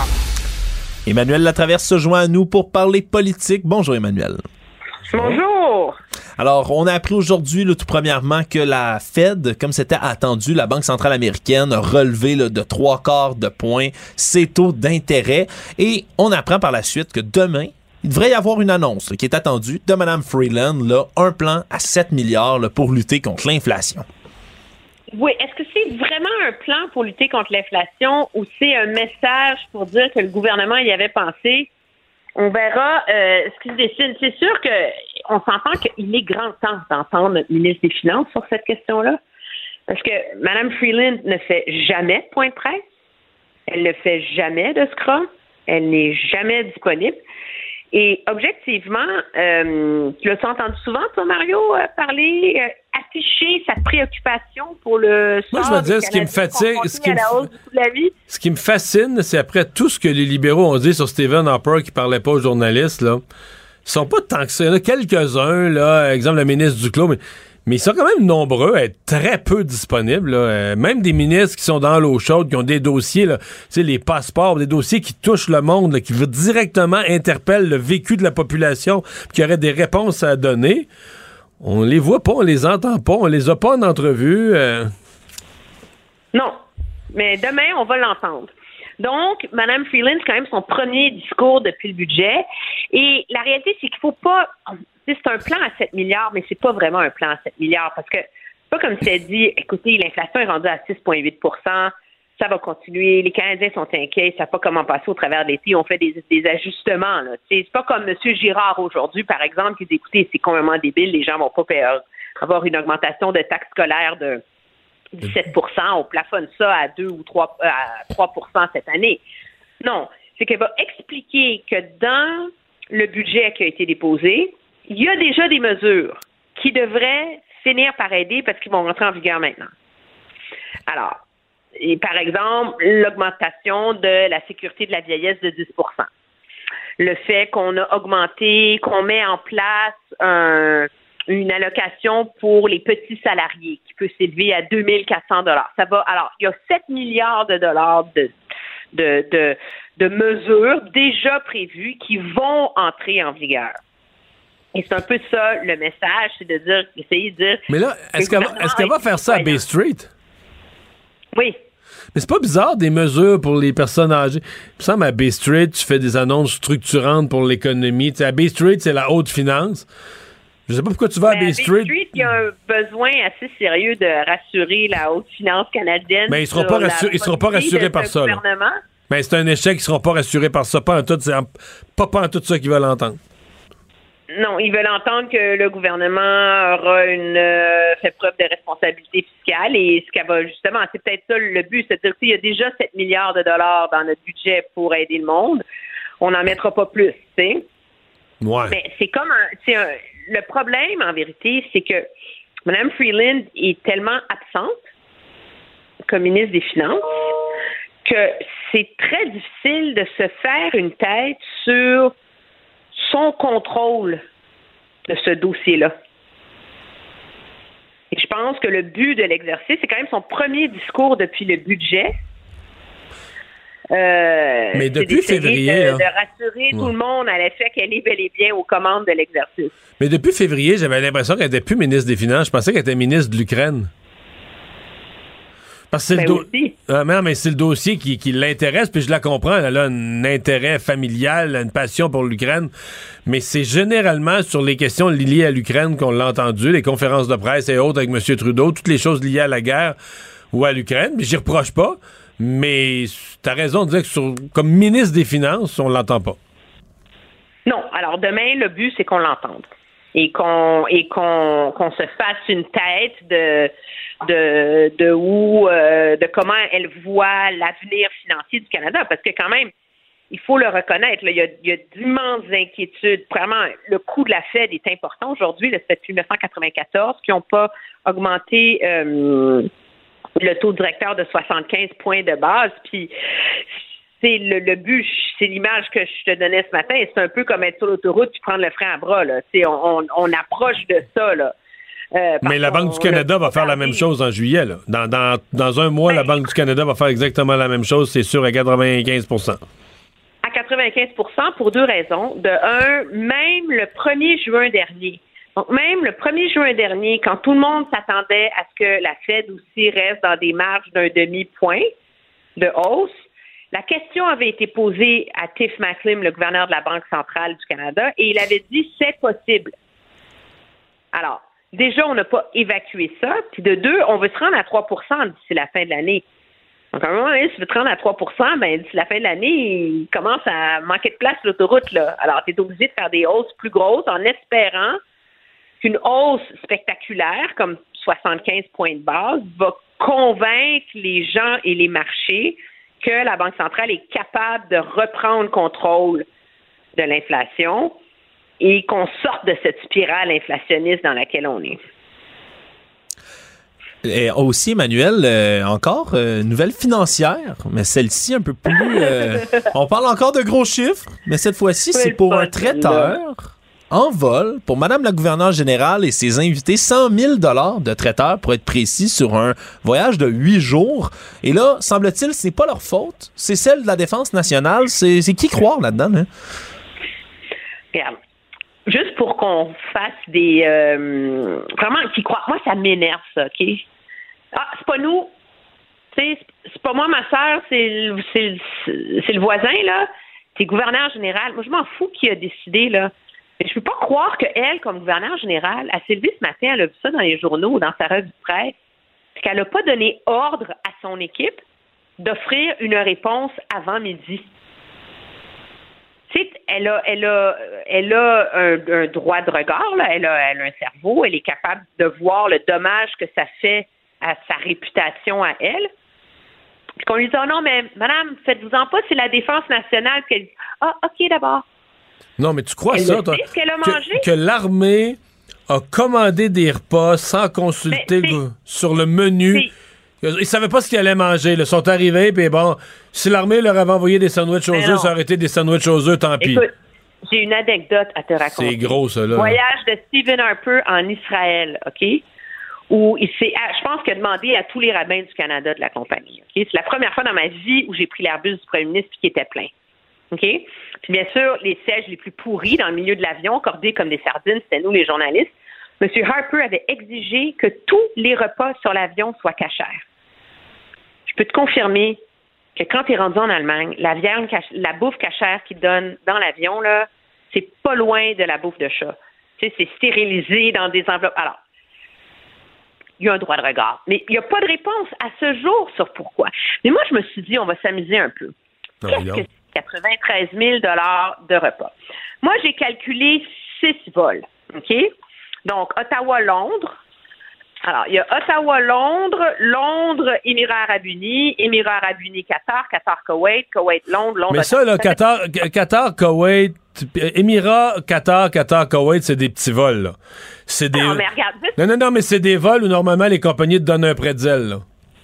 Oui, oui, mais là, c'est la reine, là. La oui, oui, excuse-moi. c'est des pépites d'or à place du sel sur le pretzel, là.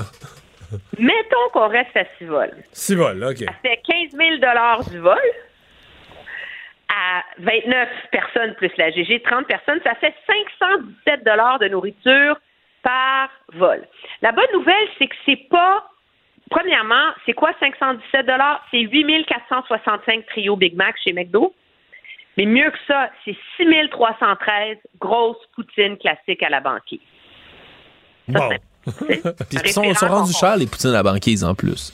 Oui, la, classique, la grosse, c'est 14,95. Là. Tu n'as pas pris la T-Rex à 19. J'ai quand même été généreuse. La bonne nouvelle, c'est que c'est pas ce qu'il y a de plus cher. Le restaurant le plus cher du monde, il est à Ibiza, c'est 2380 par personne. OK?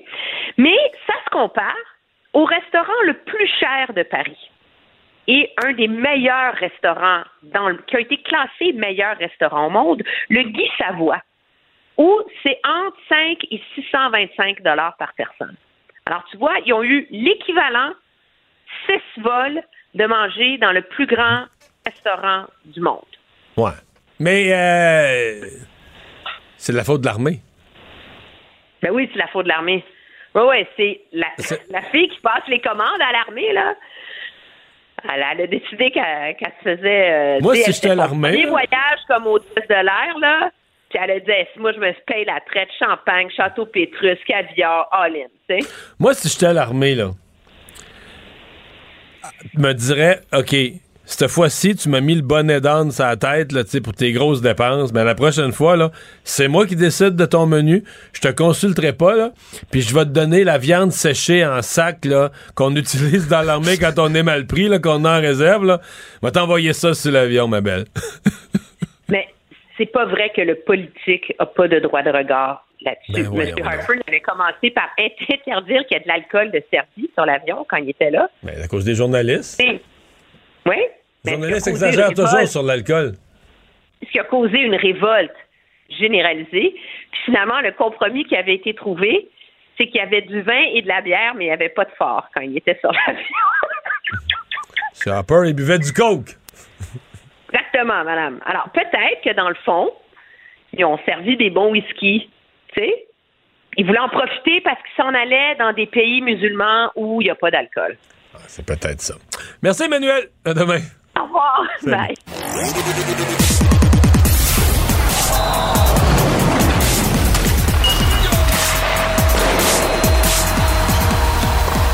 Jean-François Barry, un chroniqueur pas comme les autres. Salut Jean-François. Salut Mario. Alors après quelques jours de repos, c'est ce soir que s'entreprend euh, la finale de la Coupe Stanley. Repos, tu parles pour eux ou pour nous? Parce que moi, je me suis ennuyé d'avoir du hockey. Ah, euh, pour eux, je parlais. Non, pour nous, c'est pas. moi, j'étais pas trop fatigué après la troisième ronde. J'aurais pu regarder du hockey euh, il y a quelques jours. oui. Non, mais ce que je veux dire, c'est il me semble que ça fait longtemps que la troisième ronde est terminée. Surtout que l'Avalanche a tellement terminé ça vite contre les Oilers. Là, on avait un match aux deux jours entre le Lightning et les Rangers. Là, depuis une semaine, on n'a pas eu beaucoup de hockey. Fait qu'il faut en profiter. Surtout que le prochain affrontement, c'est un peu mal fait. Ça va aller à samedi. Donc, c'est pas un match aux deux jours. On joue mercredi. mercredi, samedi. Jeudi, vendredi, pas de match. Samedi, le, le Après ça, lundi, mercredi? Après ça, ça part aux, deux jours, ouais. OK. Donc, euh, je sais pas. Euh, écoute, moi, euh, ce matin, j'en ai parlé avec Philippe Vincent. mon cœur est avec l'Avalanche. Moi aussi. Parce que, moi, je pardonne pas à Kucherov, là, qui a ri des partisans du Canadien l'année passée. En plus, en plein ça. En plus que je me tente que les mêmes gagnent tout le temps, là, mais il y a ça en plus. Kucherov, là, non. Ben non, ben c'est ça. Kucherov, euh, les, les, les petites tricheries du plafond salarial, la façon effectivement qu'ils nous ont traités. Et moi aussi, un moment donné, j'aime ça quand, quand, des nouveaux gagnent la Coupe Stanley, parce que des fois, tu as juste une chance dans ta carrière d'y aller. Les, les joueurs des, du Lightning en ont deux, deux bagues. Euh, là, ça serait le temps de passer le, le, le, flambeau, mais en même temps, en même temps, je parierais jamais contre le Lightning. Parce que depuis trois ans, chaque fois qu'ils se retrouvent dans le pétrin, euh, ça devient un mur derrière. Là. se lève, McDonough se lève. Euh, le gardien Vasilevski aussi, euh, Sergachev, c'est. Fait j'ai bien, bien, bien de la misère à parier contre eux autres, mais je pense que l'Avalanche, plus reposée, on fait un, moins longue ride l'année passée en série. Mais ce qui est dur à évaluer, c'est est-ce que l'Avalanche a affronté des adversaires faciles. C'est sûr que l'Avalanche, à date, soit qu'ils sont une super puissance, puis ils t'ont balayé ça, puis comme un ouragan, il n'y a rien qui mhm. résiste sur son passage, ou soit que, si tu regardes l'Avalanche, n'ont pas affronté de super gardiens. On peut-tu dire ça? Ben, en fait, ils ont été hyper chanceux dans leur parcours parce que contre Nashville qui ont balayé 4-0. Il n'y avait pas leur gardien. Leur gardien Saros était blessé. Après ça, contre Saint-Louis, euh, ils ont commencé avec Ousso, puis après ça, euh, les Blues ont emmené Bennington. Et quand ils ont emmené Bennington, ça s'est euh, ça, devenu plus difficile, ça s'est corsé pour l'Avalanche du Colorado. Et là, il, a été blessé d'ailleurs par Nazem Kadri, un joueur de, l'Avalanche qui a, qui a, rentré dedans. Et aussitôt qu'on a remis Ousso ben, l'Avalanche a été capable de terminer ça. Puis le seul gardien numéro un qu'on a vraiment affronté pendant toute une série, c'est Mike Smith. Mais bon, Mike Smith, c'est Mike Smith. Là. fait que je suis d'accord avec toi, le parcours de l'Avalanche est teinté. Par contre, mets, mets Saros avec les, les prédateurs de Nashville. Là. Il gagne pas plus. Mais peut-être que un petit peu, pareil. Peut-être que un petit peu plus une série. Peut-être que c'est moins 1, 2, 3, 4, une formalité. C'est ça. Puis mets un gardien avec les Oilers ça n'aurait rien changé non plus parce que la défensive des Oilers était trop poreuse. Fait que c'est. L'Avalanche, on va se fier sur leur saison régulière. Ils ont terminé deuxième dans la ligue. Ils ont dominé, ils ont dominé et dominé et encore une fois dominé. Et à la, fin de la saison, Joe Sakic, il est allé all-in pour cette année. Là. Il, il, a fait des transactions, euh, il est allé chercher des joueurs de profondeur. Donc, il y a tout du côté de l'Avalanche pour que ce soit leur année.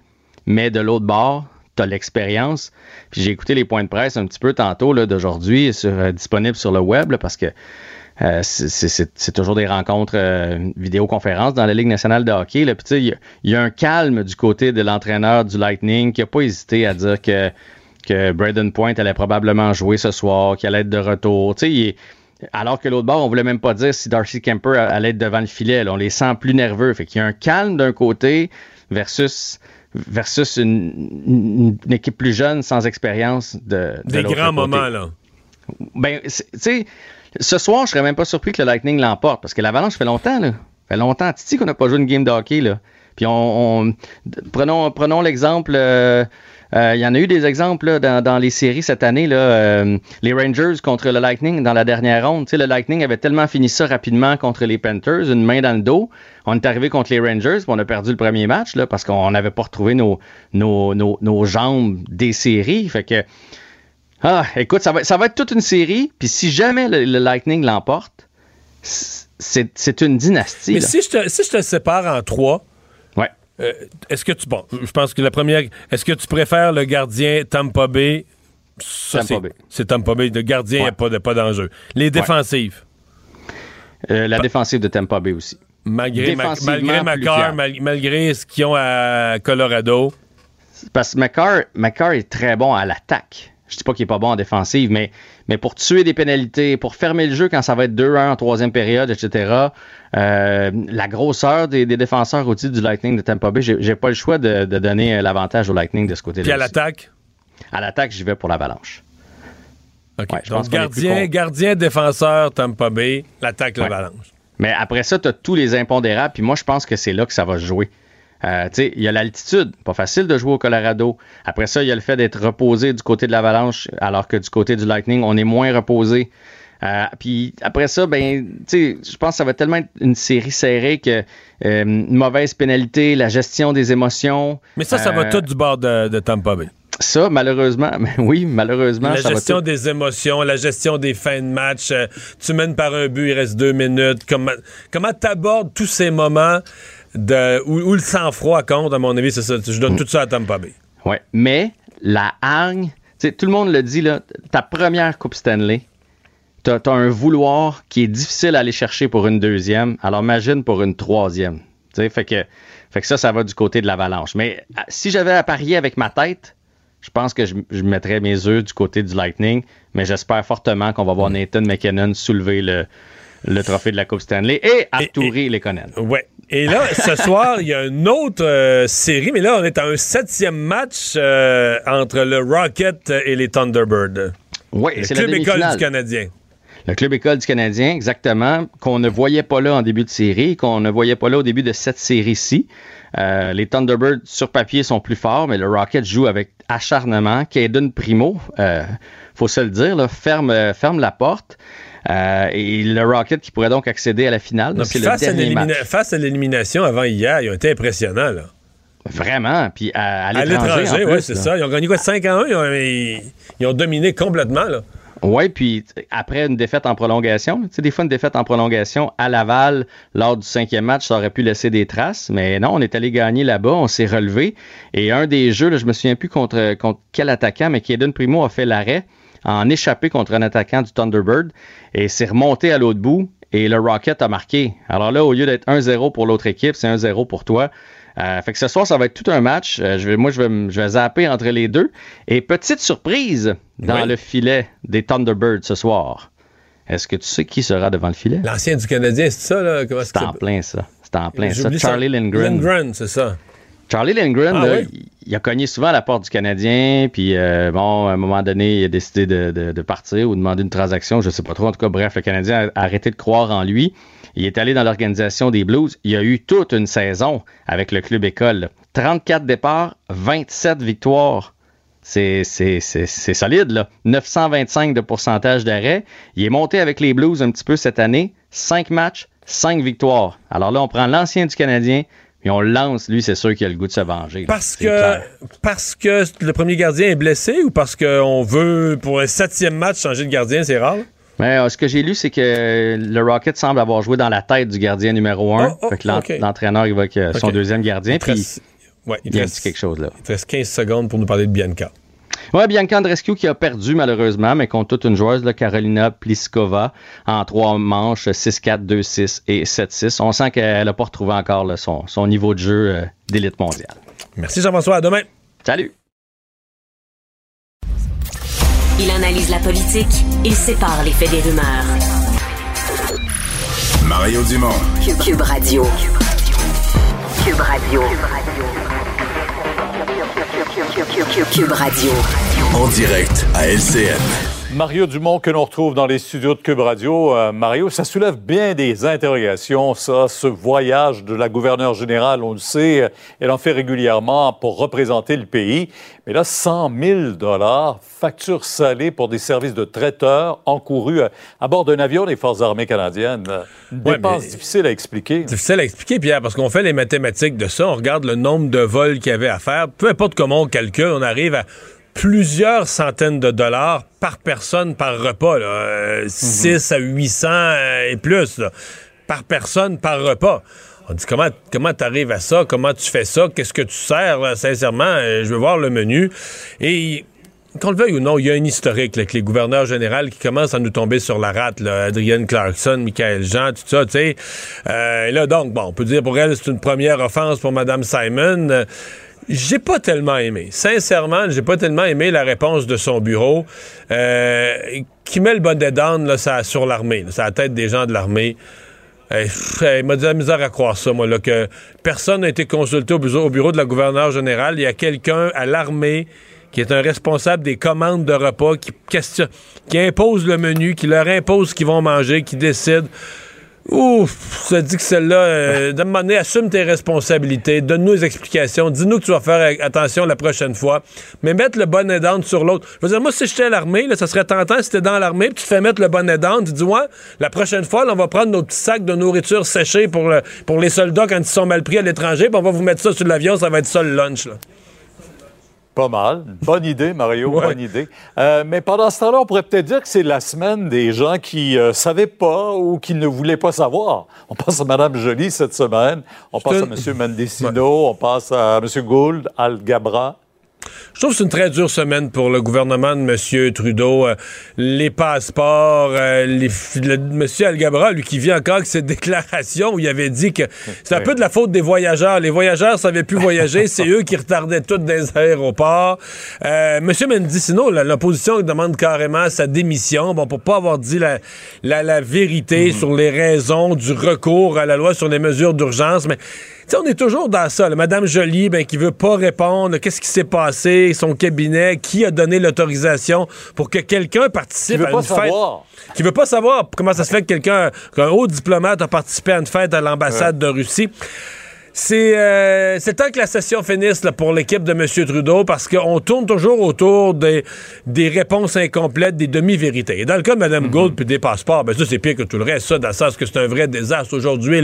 Ce que nos collègues ont rapporté là, des bureaux de passeports, des gens qui attendent depuis 24 mhm. heures. Une madame, son mari est malade dans un hôpital en Italie, elle sait pas si ça va être capable d'aller le voir parce qu'elle peut pas avoir son passeport? Ça, à un moment donné, là, ça dans un pays avancé comme le Canada, ça tourne au loufoque. on se dit, non, mais faites rentrer du monde, travaillez, restez ouvert le soir. Ça, ça peut pas être ça, les passeports au Canada, sérieusement, là. Mm-hmm. La grande bataille contre l'inflation maintenant et, éviter la récession. On a vu la Fed aujourd'hui, trois quarts de point de pourcentage la hausse de son taux. On n'avait pas vu ça depuis 28 ans. Et voilà qu'à Québec, le ministre dit, ben, la récession, c'est toujours possible. On va tout faire pour l'éviter. Euh, ça augure pas très bien, cette prochaine année. Ça augure pas très bien, Pierre, parce qu'il y a quelques jours, ici à Cube, le ministre des Finances me disait que mhm. l'évaluation du ministère des Finances, c'était une récession 33% un tiers des chances. Puis aujourd'hui, François Legault parle d'un 50-50. C'est sûr qu'il y a un pessimisme qui s'installe. Il y a tellement de signaux. Puis on parlait de la Fed qui vient d'augmenter le taux d'intérêt, le trois quarts de point aux États-Unis. Mais la Banque du Canada va faire la même chose le 13 juillet. C'est écrit dans le ciel. Puis là, on commence à dire, ben, peut-être que le trois quarts de point, ce sera pas juste une fois. Ça va être une fois au mois de juillet, puis une autre fois à la fin de l'été ou au début de l'automne.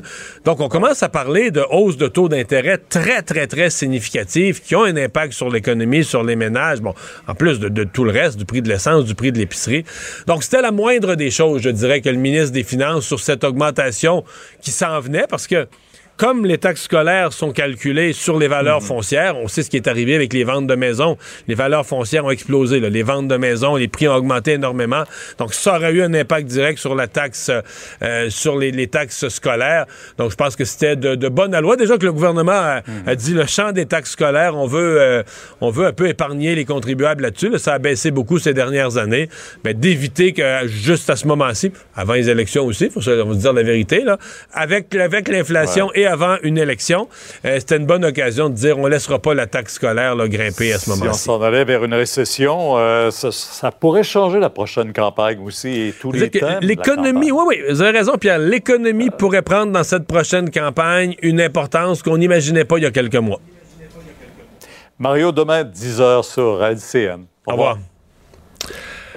Alors, Alexandre, on est tous deux maniaques d'histoire. Oui. Tu nous parles d'enseignement de l'histoire. Enseignement de l'histoire, plus précisément à Hong Kong, parce qu'il y a des nouveaux livres d'histoire qui ont été envoyés dans les écoles secondaires à Hong Kong. Préparés par le gouvernement chinois, maintenant. Préparés désormais par le gouvernement chinois et qui, maintenant, euh, dans leur nouvelle version de l'histoire, se sont donné un peu à, à un peu de révisionnisme historique. Et maintenant, ils ont corrigé. Ils ont, ah, Ils ont corrigé les livres d'histoire. voilà, ben, ils ont corrigé, on va le mettre en gros guillemets, des livres d'histoire en disant que au final, contrairement à ce qui est véritablement arrivé, où Hong Kong a été une colonie britannique entre 1841 et 1997, ils disent que c'était pas même, une bonne, quand même une bonne période. Là. une longue période dans l'histoire. Il y a juste eu un petit hiatus pendant la Seconde Guerre mondiale quand les Japonais l'ont occupé. Sinon, ça a toujours été sous contrôle britannique jusqu'en 97.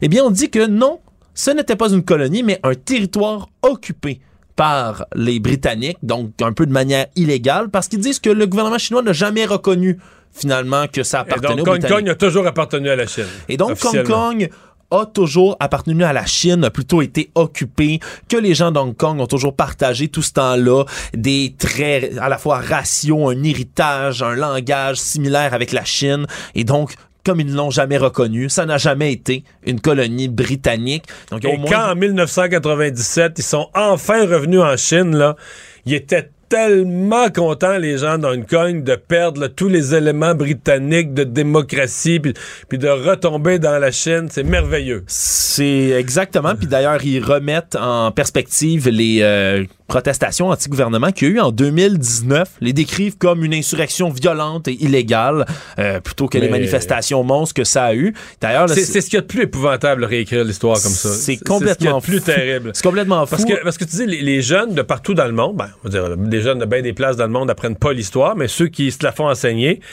vont apprendre quelque chose à propos d'Hong Kong qui est la vérité. Puis les jeunes d'Hong Kong, eux, vont se faire endoctriner, donc vont être les seuls à pas se faire enseigner leur propre histoire. C'est complètement fou. Puis d'ailleurs, ça fait partie d'un ensemble de mesures qui sont mis dans les écoles d'Hong Kong là, de plus en plus par le gouvernement euh, là-bas, qui est très nationaliste envers la Chine, entre autres. Et l'an dernier, même la plus grande euh, union, là, le plus grand syndicat de professeurs là-bas à Hong Kong a été dissous. Donc euh, vraiment, là, c'est des jours noirs et pour l'éducation et pour la démocratie à Hong Kong. Merci Alexandre, merci à vous d'avoir euh, été là. Bonne soirée. Sophie Durocher euh, prend le relais. On se retrouve demain 15h30.